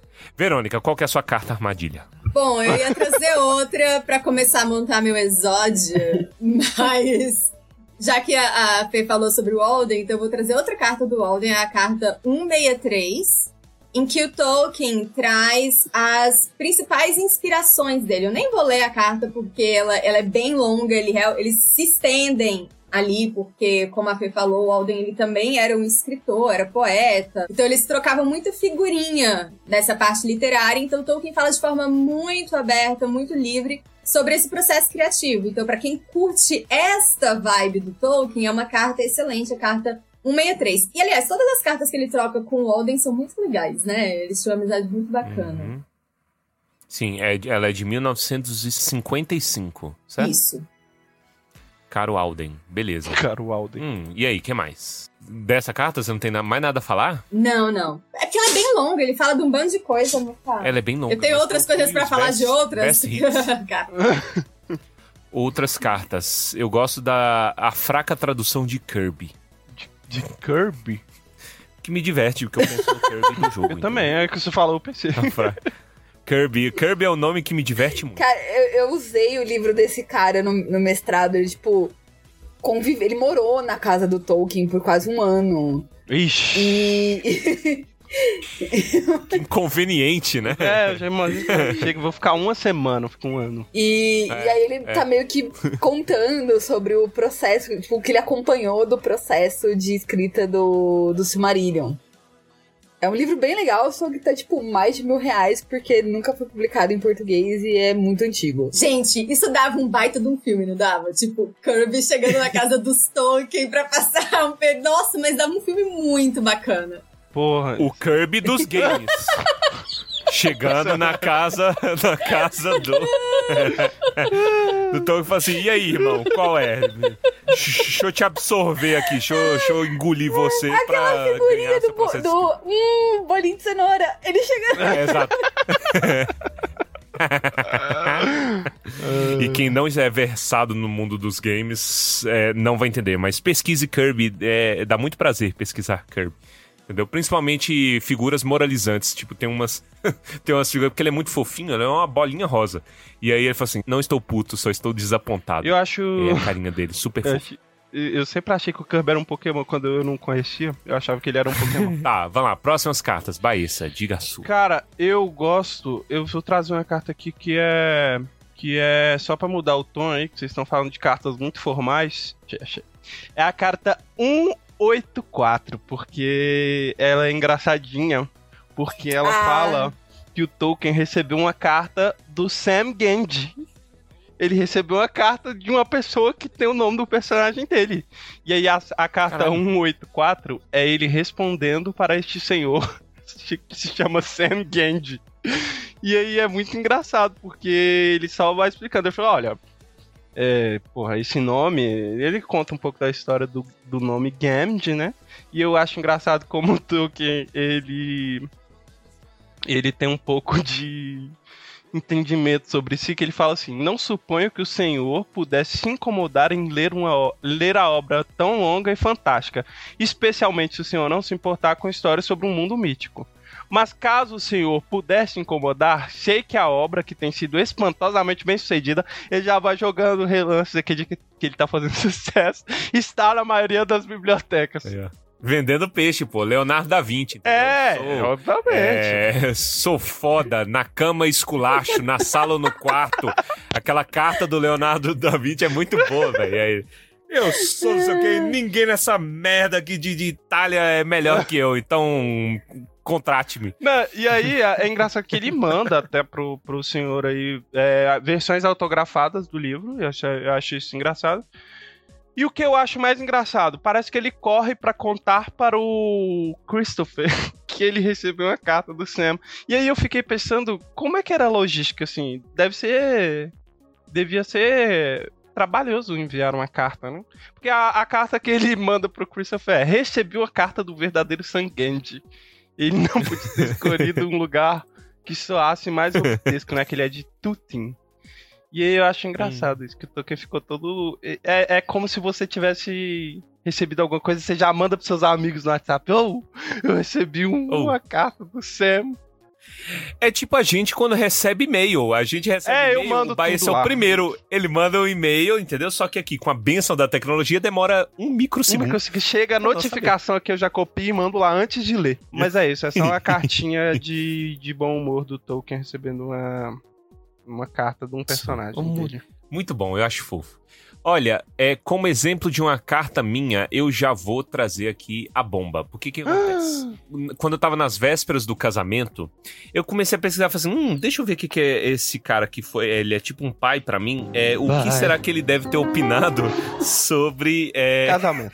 sobre sobre matrimônio, assim, deixa eu ver, porque eu, eu não me lembro de ver uma coisa, muitas coisas diferentes do que a comparação com Beren e Lúthien, né? E aí eu fui procurar e eu achei uma carta muito interessante, que é a carta 43, carta de uma carta para Michael Tolkien. Uh, Michael era o segundo, né? O segundo filho, eu acho. E aí, eu, eu, o que eu não tenho certeza do contexto é se o Michael tava casando ou se eles só estavam fofocando sobre si. Eu acho entre que ele si. ia casar. O que Michael tava- é, tem muito essa energia. E aí eu acho que o Michael, nessas epifanias, né? Tal qual eu, que sou o filho espiritual do Tolkien, é, chegou às duas e falou assim, cara. Tipo assim, na véspera do casamento, você, você começa a refletir sobre toda a sua história, né? E você fala assim. O que é a vida, né? Por que, que homens casam? É uma pergunta genuína. Não sei se muita gente para pra pensar nisso ao longo da sua vida. Por que, que homens e mulheres se casam, cara? Não é dá muito menos trabalho continuar como tá, no bem bom, entendeu? E tal. E, e aí o Tolkien dá umas respostas excelentes. E aí vem, aí choquei vocês arrombados que estão ouvindo este programa, entendeu? Fiquem longe do que eu vou falar. Mas o Tolkien diz com todas as palavras que o homem é não monogâmico. Vai, só até derrubou as coisas ali. Vai. Chegou de derrubar as coisas. Eu tô, com- eu tô girando a baqueta como tá aparecendo pra vocês. Ai, muito bom. Tá vendo o susto? O homem é não monogâmico. E eu acho isso excelente, cara, porque ele vai desenvolvendo isso. E é, é- é verdade, tipo assim, cara. É, é- é- é por, é por isso que eu falo que é uma figura paterna, porque não tem condição. Porque o Tolkien diz, sem dizer que o homem descende do macaco, um animal assassino. Ele fala: olha, o homem é decaído, o homem vai fazer merda. Entendeu? E aí a, a gente tem uma tendência que ela, ela não exatamente ela tá é, ligada ao instinto é, reprodutor animalesco do homem, mas ela tá relacionada bem ao, ao instinto do homem de fazer merda, né? De cometer erro, de machucar as pessoas e de consumir as pessoas, né?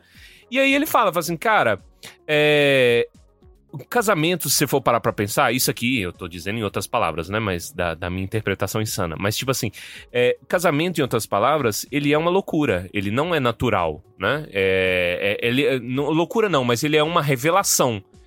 E se você for parar pra procurar a pessoa é, certa, a alma gêmea, né? A The One pra você, sabe quando é que você vai poder casar?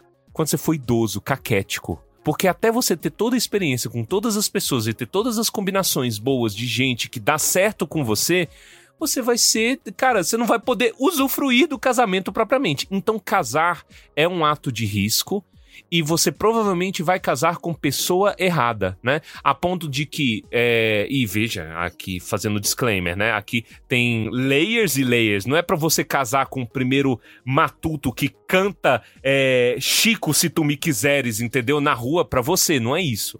Mas é tipo assim: as pessoas são imperfeitas e na nossa imperfeição provavelmente vai ter um dia que vai acabar o deslumbre. E você não pode se entregar a essa falta de deslumbre e falar, ah, não deu certo o casamento, ah, eu preciso de aventuras e não sei o quê. Tipo aqueles podcasts idiotas, e eu falo isso com todas as palavras, daquela, daquela da esposa lá do Bruno Galhaço, elas ficam falando o tempo todo, assim, ah, eu queria ter dado mais. Imagina, senhora? Mas enfim, é ela casa- muito bem casada num casamento é, é, aparentemente estável, né? Porque tudo é o que é o que deixam transparecer. E ela falando essas coisas, ah, porque eu deveria ter feito, eu deveria ter experimentado mais, deveria não sei o quê. E aí eu olho e falo assim, cara, não tem necessidade disso, mas tudo bem, cada um com cada um, cada um com seus problemas. O que me irrita, essencialmente, não é o que as convidadas, os convidados, porventura, dizem. Deles eu tenho dó, mas é, é das pessoas que são iludidas muitas vezes por essa, essa falsa promessa de ai tal, então é, a Giovanna do Bruno Galhaço, ela é mó legal, então é, isso vai se aplicar pra mim porque eu quero ser bem sucedida, gata, linda, maravilhosa, independente e tal. E, cara, promessa vazia, sabe? Mas é, se eu fosse discorrer sobre a minha opinião, aí é, esse programa ia durar pra sempre, né? Não convém. Mas, enfim, é isso aí. Fui moralista? Acho que sim, talvez.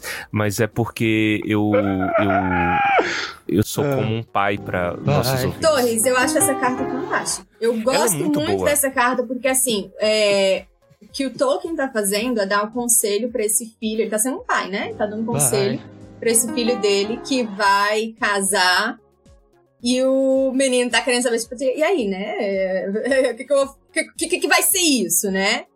E aí o Tolkien tá falando toda a experiência dele, sim, ele vai trazer o aspecto da própria fé, ele vai. De, de, de, quando ele fala né, que o homem é, é, é, decaído e que por isso, enfim, as coisas dão errado, ele já tá trazendo também uma, uma questão cristã por, por, trás, por trás dessa, dessa noção. Mas o que eu mais gosto da carta é quando no final, quando ele fala assim, né? Tipo, o homem e a mulher, eles estão. são náufragos no mesmo. É muito bom. No, no, no, são, eles são náufragos nesse mundo. E isso é uhum. muito bacana porque as pessoas gostam de falar, ah, porque Tolkien idealiza as mulheres, ele cria mulheres inalcançáveis. Não é, olha a visão que ele tem das mulheres. Uhum. É, é tá propensa a ferir, a, a, a pecar, né? Aqui, é, isso é importante ser dito. Isso é a visão católica do Tolkien. Não necessariamente a gente tem ouvintes de tudo quanto que é, é, é profissão de fé, tudo quanto que é crença, mas é porque é interessante como visão de mundo. Se você gosta de. Se você enxerga, por exemplo, que a gente tá no mesmo barco,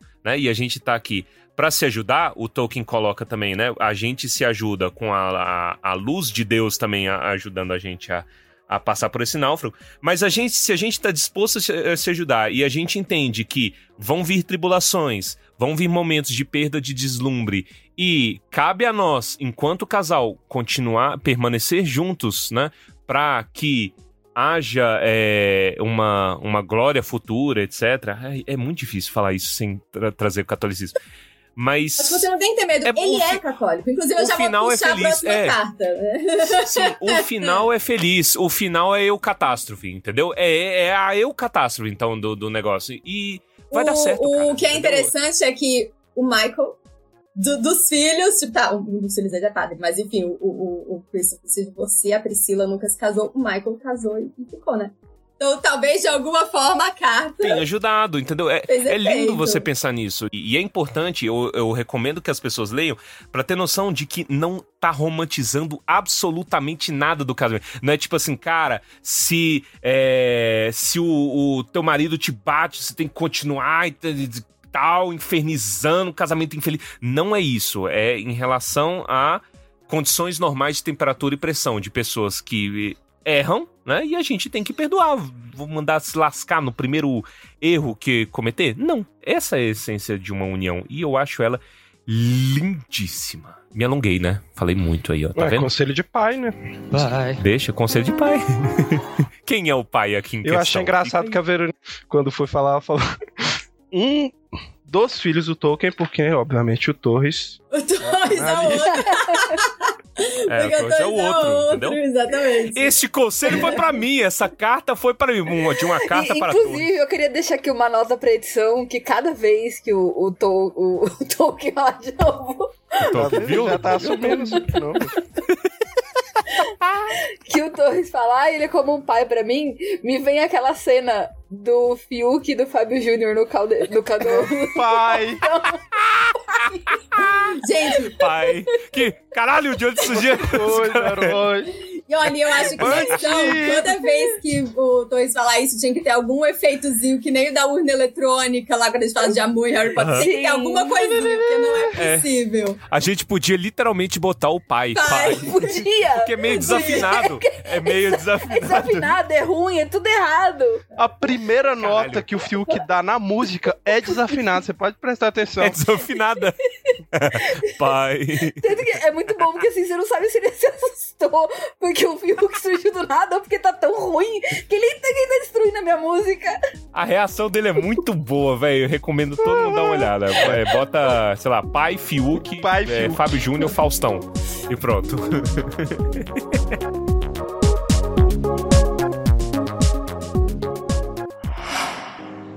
Pai. Pode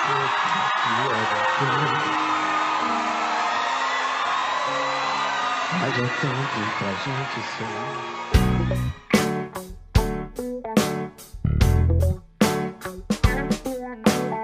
Mas você falou sobre o Tolkien já receber a cartinha do Sam, já correr pra falar pro Christopher, olha, o Sam escreveu pra mim. E assim, eu acho todas as cartas que o Tolkien tro- troca com o Christopher muito fofas. É, é assim, um pai e filho, Vai. não você, Torres. Muito, muito Aham. legal. E aí eu queria trazer Um ataque gratuito. Eu sou filho dele, mas eu entendo que eu tenho irmãos. então, então eu não tenho inveja dos meus Ele irmãos, não dos tem meus filhos pares. preferidos. É, ele Tem sim, É. vai. Hã? E aí eu queria trazer aqui especificamente a carta meio-meia que ele escreve para Hum. o, o Christopher. E quando o Christopher tá em treinamento lá na, na Força Aérea, né? Ele, ele, na Segunda Guerra, ele tava na Força Aérea, se não me engano.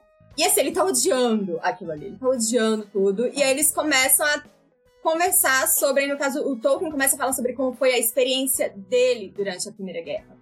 E aí ele faz o seguinte comentário. Estamos tentando conquistar Sauron com um anel. E seremos bem-sucedidos, ao que parece. Contudo, a punição, como você sabe, é criar novos Saurons e lentamente transformar homens e elfos em orcs. Não que na vida real as coisas sejam tão claras como em uma história, e começamos com muitos orcs do nosso lado.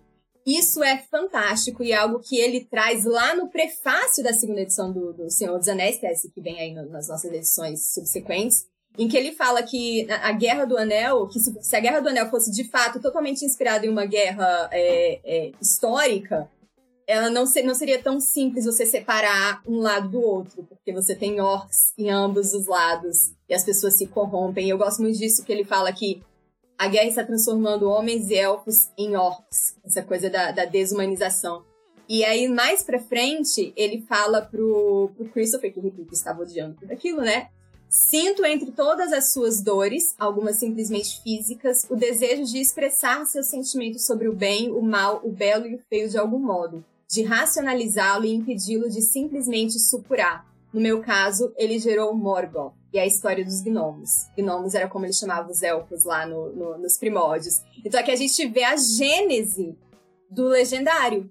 Tolkien começa a escrever justamente quando ele estava lá em treinamento durante a, a- a Primeira Guerra. E é uma forma, como ele colocou aqui, de racionalizar aquele horror que ele estava vendo. E ó, coisa linda! Muito bom, muito lindo, velho. É uma visão de mundo muito sóbria, velho. É Sóbria. muito sóbria. Tipo, é pé no chão, entendeu? A vida é difícil, as pessoas são Ah, ruins, sim, sim, etc.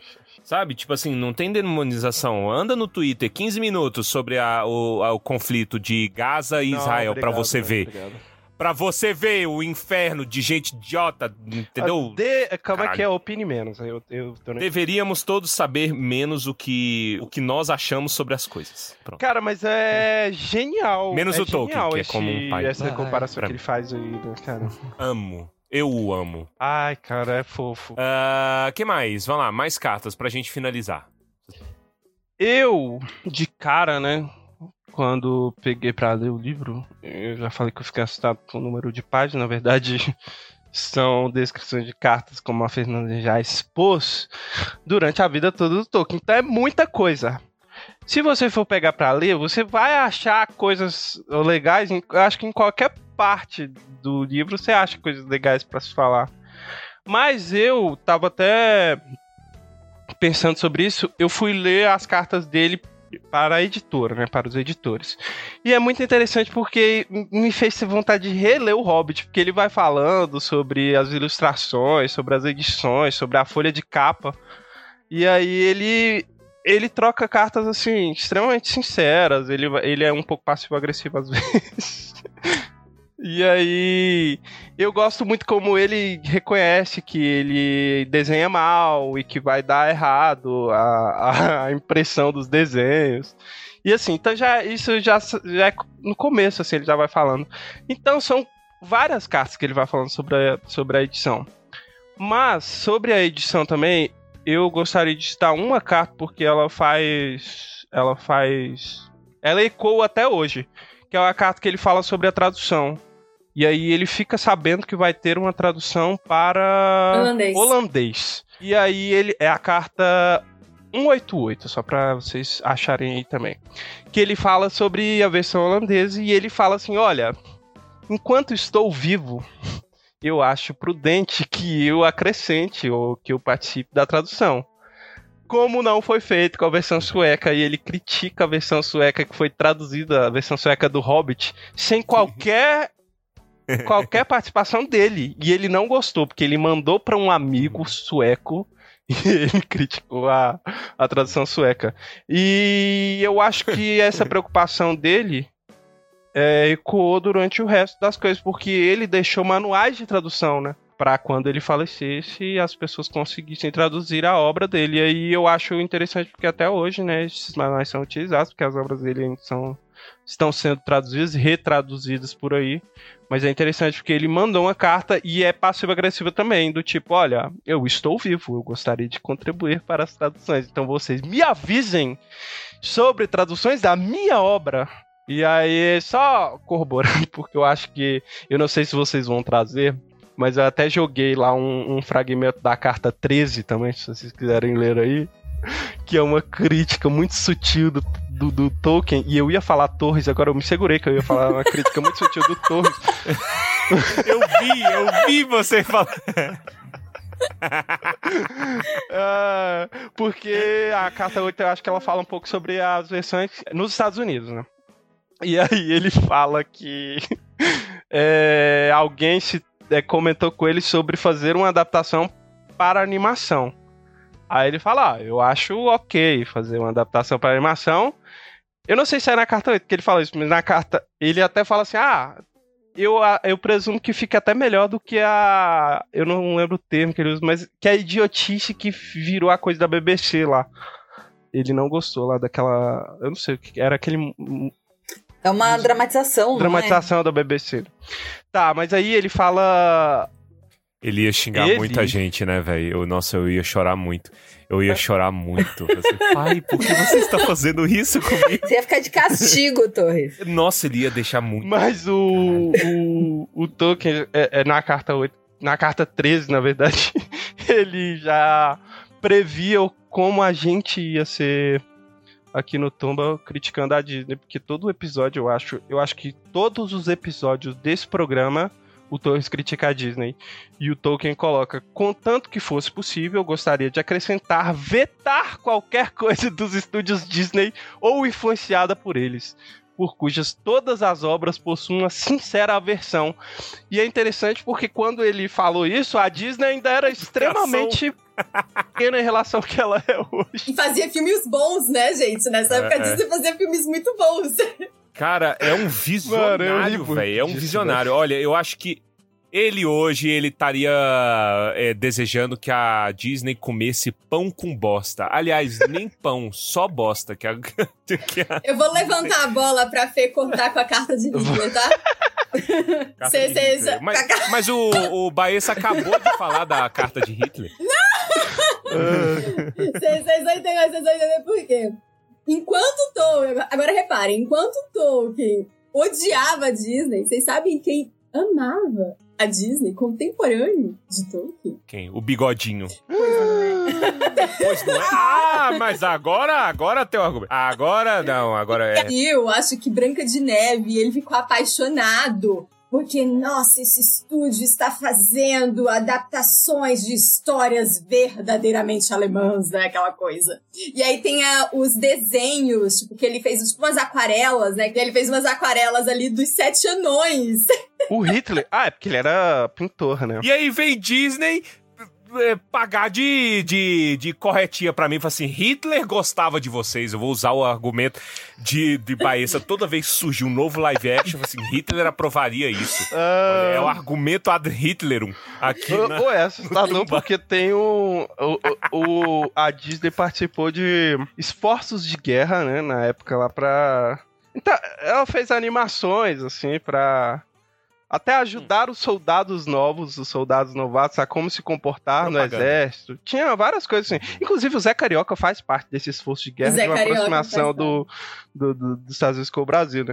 Mas tem umas animações que você pegar cortes, tem tipo Pateta na. Não sei se é o Pateta, não lembro qual personagem que é. Na juventude hitlerista, não tem? Tem uns desenhos assim dele vestidinho, com a roupinha.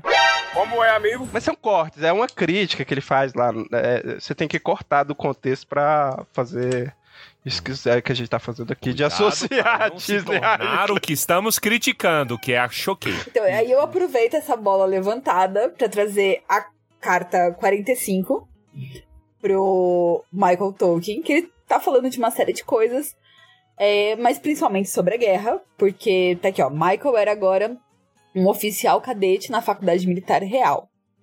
Então, é uma carta de junho de 41, E aí ele fala de uma série de coisas, mas mais pro final eu acho muito ótimo, porque ele fica maluco quando eles estão falando sobre coisas de germânicas, né, que foram cooptadas pelo regime nazista. E aí ele fala assim: Passei a maior parte da minha vida, desde que eu tinha sua idade, estudando assuntos germânicos, no sentido geral, que inclui a Inglaterra e a Escandinávia. Há muito mais força e verdade do que as pessoas ignorantes possam imaginar no ideal, aí entre aspas, germânico. Fiquei muito atraído por ele quando era estudante universitário, quando Hitler estava, creio eu, dedicando-se diretamente à pintura e não tinha ouvido falar de tal coisa. Ele já dá aquele. Ele tava lá fazendo os desenhos dele, não tava estudando direito. Em reação contra, entre aspas, os clássicos. Você tem de compreender o bem das coisas para de detectar o verdadeiro mal. Mas ninguém nunca me chama para uma transmissão de rádio para, ou para fazer um pós-escrito. Melhor assim, suponho que sei melhor do que a maioria das pessoas qual é a verdade sobre esse absurdo nórdico.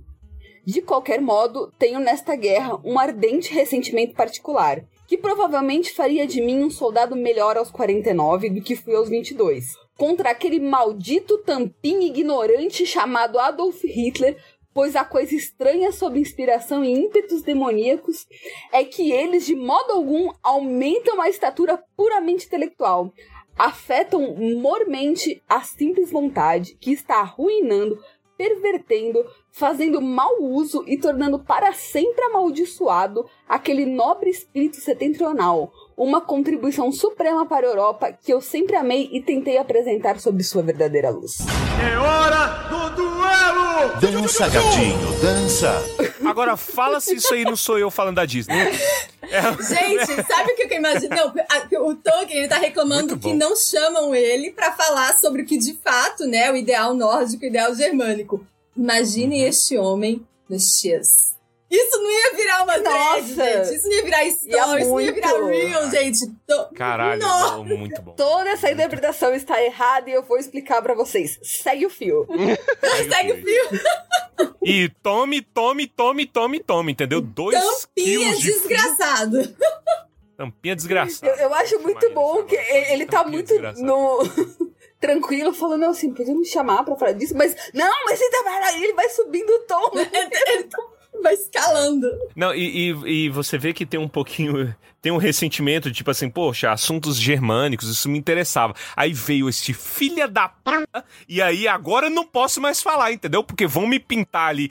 Vai ter uns tal de uns Tupini Vikings ali no futuro, entendeu? Que vão falar assim, ah, porque o ideal nórdico, que não sei o quê. Ah, não conheço esse cara. Entendeu? Ele já tava visionário aí com. é, não poder mais falar as coisas boas, né? O que isso é uma carta pro filho, né? Isso é uma carta pro filho. Porque com o filho ele tinha essa Não, liberdade. aí ele vai escrever, daí acho que ele vai empolgando, ele ah, rasga tudo Uhum. que tem que falar. Tal o Hitler, qual um porra, podcast, Tupiniquim. perverteu muita coisa, inclusive o bigodinho, é, é, escova de dente, né? Que é o nome do, Bigode. do modelo Escovinha. de bigode que o Hitler usava, é, acho que é escova de dente.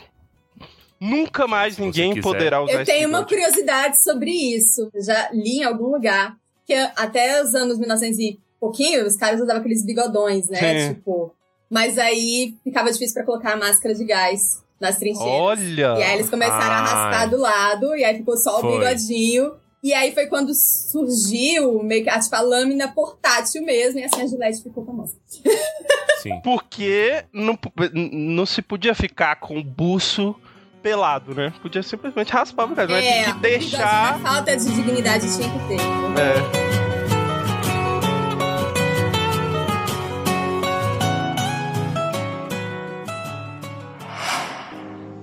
Bem,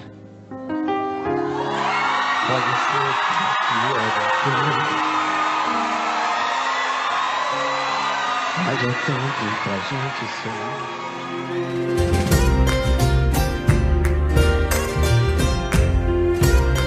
Então, eu tenho, eu tenho mais duas. A primeira é a carta 329. Pra um sujeito que eu não sei pronunciar o nome dele. Então a gente vai ficar só com Peter. É, tá marcado como um rascunho. e é de outubro de 1971. E ela, assim, ela é relativamente curta, mas ela tem pontuações muito boas. Eu vou pontuar só alguns pontos dela. Pontos, pontos, pontos. É, Sim.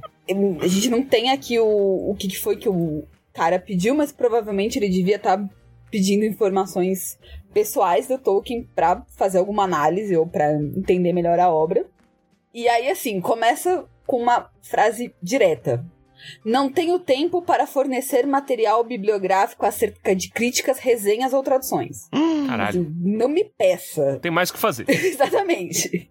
Contudo, gostaria de salientar brevemente os seguintes pontos. Aí são três pontos que ele abre bastante, ele é, explica, mas eu vou ler só o comecinho dos pontos pra gente não ficar com 50 horas de programa. Primeiro ponto. Uma das minhas opiniões mais fortes é que a investigação da biografia de um autor ou outros vislumbres semelhantes da sua, entre aspas, personalidade, tal como podem ser colhidos pelos curiosos, é uma abordagem inteiramente vã e falsa de suas obras, e especialmente de uma obra de arte narrativa, da qual o objetivo almejado pelo autor era o de ser apreciada como tal, ser lida com prazer literário. Ele tá reclamando de você aí que ficou usando as cartas. Você, Jefferson Caminhões. Ah, Segundo ponto. Tenho muito pouco interesse na história literária seriada e nenhum interesse na história ou situação da atual novela, entre aspas, inglesa. Minha obra não é uma novela, mas um romance heróico, uma variedade muito mais antiga e bem diferente de literatura. Ou seja, tem nada a ver, você tá indo pelo caminho errado também. E o terceiro ponto, afixar, entre aspas, rótulos a escritores, vivos ou mortos, é um procedimento inepto em quaisquer circunstâncias. Um divertimento infantil de mentes pequenas e de vera enfraquecedor, visto que, na melhor das hipóteses, ele superenfatiza o que é comum a um grupo específico de escritores e tira a atenção do que é individual e não classificável em cada um deles, e é o elemento que lhes dá a vida, caso tenha alguma. Cavalo. Drop the mic. é. Isso porque ele não tinha tempo, hein? Sorte do cara que ele não tinha tempo. Esta cartita coincide bastante com a cartinha 213 para Deborah Webster. Tá sem aí a, a data que eu não botei aqui. Desculpa. e que ele coloca: Não gosto de fornecer fatos sobre mim mesmo, além dos mais secos, que de qualquer forma são tão relevantes para meus livros quanto quaisquer outros detalhes picantes. Não simplesmente por razões pessoais, mas também porque me oponho à tendência contemporânea na crítica, com seu interesse exclusivo nos detalhes da vida dos autores e artistas. Cara, muito bom, velho. Ele tá criticando tudo. Ele tá criticando este programa agora. Ele, tá ele era extremamente contra Cê- biografia, a carta né? dele. Não, ele, tava falando, ele, ele tem algum momento que ele fala que ele... Só se ele fosse escrever uma autobiografia, coisa que ele não faria. Coisas E do só pra tipo constar, é de outubro de 58. Oh, e esse rapaz aí que você falou que é, o nome dele é realmente impronunciável. Ele é húngaro, né? E ele tem um monte de livro lá mesmo, mas assim. Nada que deva ter se traduzido pro português. Já baixou a ficha criminal do cara, né? Não, porque. Sério, a Fernanda falou Peter, mas é só isso que dá pra falar. Pesquisa o nome dele, deve ter mais consoante do que. Vocês é- sabem que o, o Chico Buarque fala em Budapeste que o húngaro é a única língua que o diabo tem medo de aprender. Que isso. De minha parte, a- acho que tem uma carta muito curtinha que as meninas me informaram que ela vai vir em versão estendida. Ela foi é, é, censurada por algum motivo que eu ainda não entendi. Provavelmente é, para não dar material para um certo podcast Tupiniquim. Mas é, eu gosto muito da carta 195, que eu já citei ela a rodo aqui neste, neste é, podcast, que é o quê? de uma carta para M. Ronald, né, é, de 1956, então O Senhor dos Anéis já estava publicado, e ela sempre me intrigou muito. Por quê? Primeiro, porque ele fala do Frodo pacifista, fazendo, cara, é, é, o Frodo, é, em termos modernos, ele não era um, um pacifista, Né? Só que ele chegou à conclusão ali na- no expurgo do condado que é, não tinha por que ficar brigando. Né? Tipo assim, pelo inferno que eu passei, né? Já não faz mais sentido isso. Isso a gente até pontua no final do Retorno do Rei. Mas o, o creme de la creme vem depois, né? Porque ele fala, ó, na verdade eu sou cristão, inclusive católico, aí começa a tocar canto gregoriano é, é, às alturas, né? E ele fala, não espero que a história seja algo além de uma longa derrota, embora contenha algumas amostras ou vislumbres da vitória final. Sempre me intrigou isso, porque é uma frase da Galadriel, e essa eu acho que esse é o único registro de uma frase de um personagem é, é, dita por ele. Eu nem sei se ele falou é, conscientemente, talvez sim. Mas a, a Galadriel fala, né? Ah, a gente combate a longa derrota. E aqui ele falando da longa derrota. Então eu acho isso, ó, creme, porque eu concordo, porque eu aprendi muito bem do meu pai. Então essa é a mensagem. A vida não é nada mais do que uma longa derrota, mas vai dar tudo certo no final. E, e, e dá certo mesmo. Coragem. Essa é a mensagem. Isso. Vamos. Aí, aí, mas é a citação do, do, do- amigo dele. Do amigo que a gente não nomeia. Vou finalizar dedicando ó, a carta pra Veves. Eita, agora eu tô até com medo, que a gente falou de. Eu vou dedicar pra Veves a carta 178 de dezembro de 55, que é uma carta pra editora, pra Allen e Anwin. E é só o comecinho da carta que ele fala assim: A propósito, não há necessidade de alterar senhor para professor. Na adequada tradição de Oxford, professor não é um título de referência, ou não era, embora o hábito tenha sido varrido de lugar onde professores são pequenos potentados domésticos poderosos. Puta que pariu. Meu pai! Vai. Meu pai. Tolkien, te amo! Beijo, Tolkien! É muito bom, velho. Você quer explicar qual é? ah, ah, ah, Você quer que eu explique? É que assim, a, a Veves, ela tem ataques no nível torres.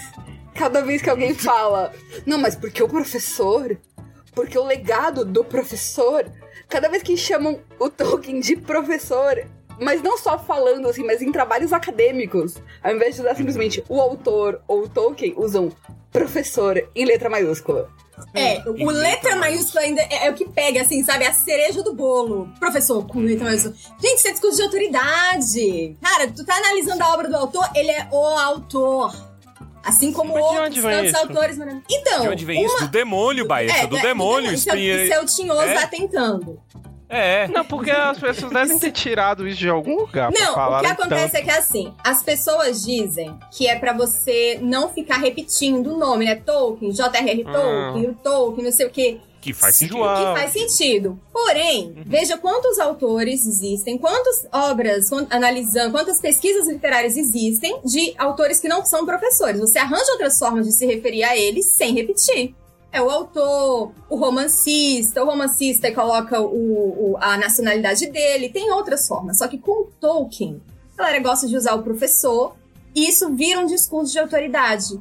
Ainda mais porque Hum. Tolkien foi muito marginalizado na academia e na, na literatura de certa forma, tá escrito fantasia, então como colocar porque ele é professor, porque ele é um professor de Oxford, desse aqui. Não, e, e isso. É o neto. Até pra. É, a. a, a... A Fernanda pegou. jogou onde? Jogou no Corinthians? Jogou no Maracanã? Não jogou, então não pode falar nada. Se você não tiver escola, se você não tiver faculdade, você tá morto. É o que eu falo pros meus filhos.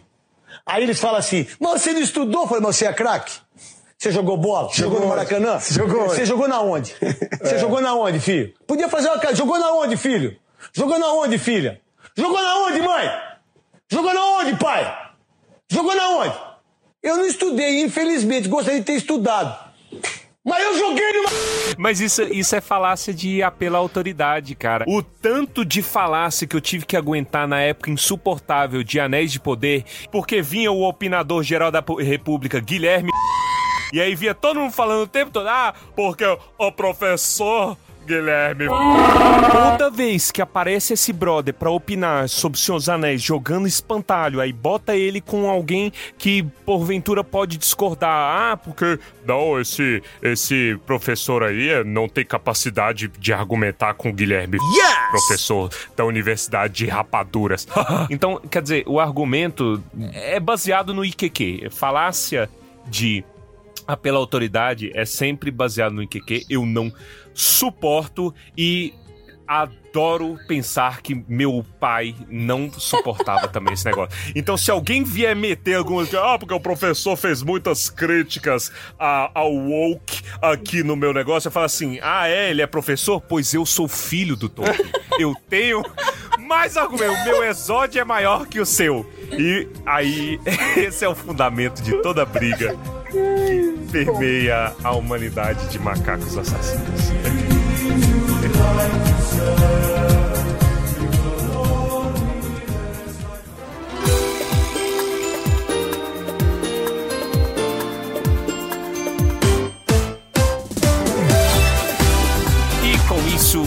Finalizamos mais um episódio de Cartas de Tumba do Balim, né? Muito obrigado, meninas, pela participação maravilhosa. Vocês sabem que é sempre uma delícia conversar com vós, convo- conversar convosco, né? Conversar com as avós do da literatura no podcast.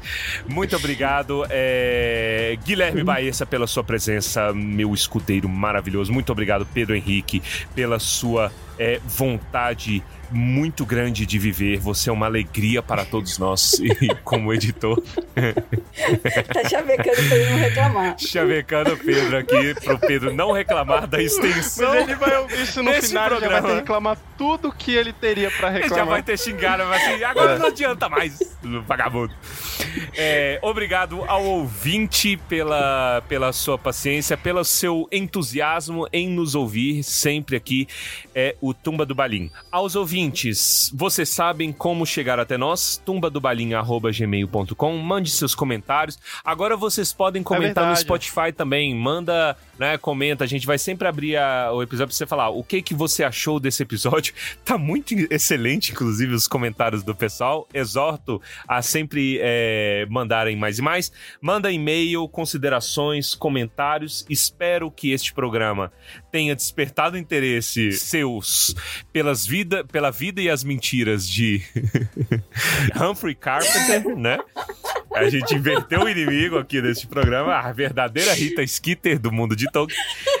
E é, se você quiser ajudar, lembra, o Tumba é uma iniciativa pessoal, esse é o nosso hobby, a gente não recebe um centavo de agência de Luísa Sonza para é, produzir este programa, graças a Deus e que assim conser- conserve até o final dos tempos, mas a gente precisa de ajuda, então se você quiser mandar no Pix, né, manda o valor que você quiser, não tá obrigado a mandar sempre e tudo mais, mas a gente agradeceria muito pela ajuda, tumbadobalinha.gmail.com é, se você quer ajudar no PicPay, tem o nosso PicPay, tem sorteios, a gente quer fazer mais sorteios pra galera do PicPay, né? É picpay.me arroba é, barra tumba do Balim. E é isso, vamos então com essas considerações aos comentários cretinos extremamente sucintos sobre cartas de um pai a seus filhos, né? J.R.R. Tolkien. Fernanda Correia. É, o meu comentário final é que, assim, vocês perceberam Ah. que eu trouxe cartas sobre crítica literária e reclamação do Tolkien com as leituras feitas sobre suas obras. Sim. Verônica trouxe sobre Segunda Guerra.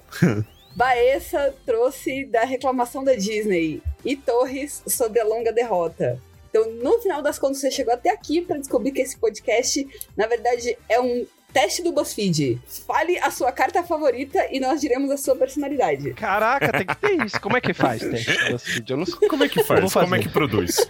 Va- Vamos mandar. Tem que ser parceiro do BuzzFeed. É, alimenta 700 páginas de material pro, pro BuzzFeed. Ah, esses testes do BuzzFeed, você acha que esse povo lê qualquer coisa? Joga lá, de 1 a 30 é isso.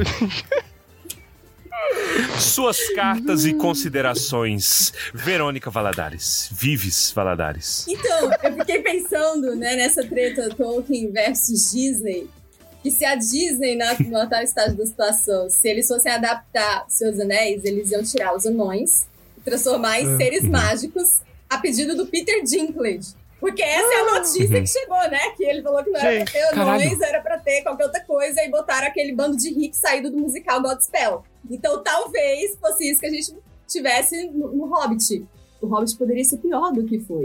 Caralho, velho, que negócio insuportável. A gente realmente, olha, o Tolkien construiu a melhor timeline. pois graças à proteção de Tolkien, estamos aí, né? E aí tudo que a gente teve foi anão sem barba. Né? Ah, eu, eu tô até com medo no futuro, porque vai acontecer, gente. O demônio, ele é muito ardiloso. Este mundo está entregue ao maligno. E a Disney vai eventualmente colocar suas garras e tudo. de em merdas em tudo. Então, nossa, vai ter um dia um problematizando o anãozinho falando, é, cantando sobre pratos do Tolkien. É, é, é, limpe a minha alma com seu comentário, Guilherme Baez. Ixi, limpar aí não vai ser muito, porque Aí não, vai eu sujar. peguei uma frase da carta nova do Tolkien de 4 de janeiro de 37, que é Ah, uma, achei que ele foi ontem. uma descrição dele mesmo que tá me representando. Tem sido difícil fazer qualquer coisa, e o que fiz temo é ruim o suficiente. Esse...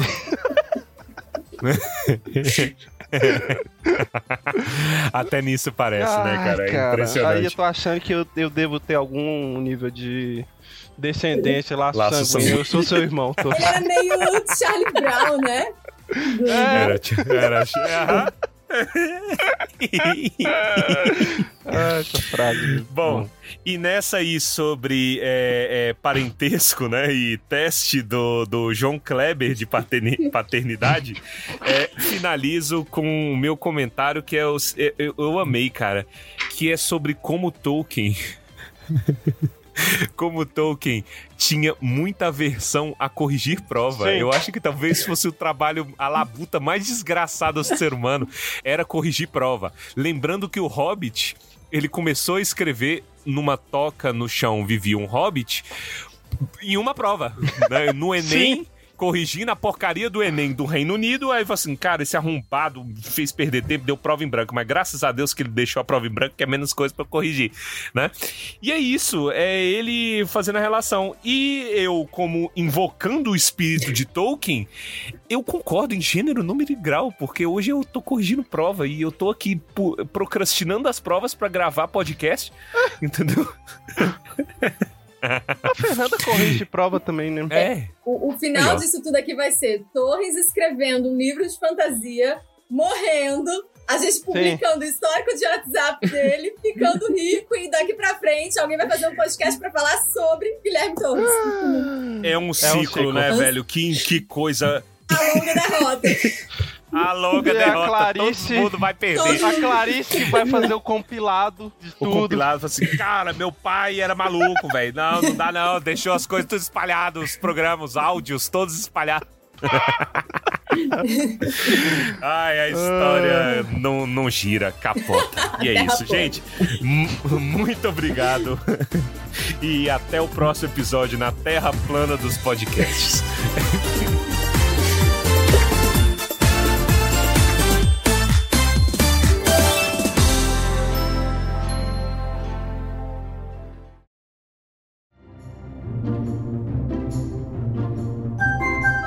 Tá, vamos lá, vamos finalizar, senão o Pedro mata a gente. Ele já vai matar a gente, mas vamos. Ah. Pedro.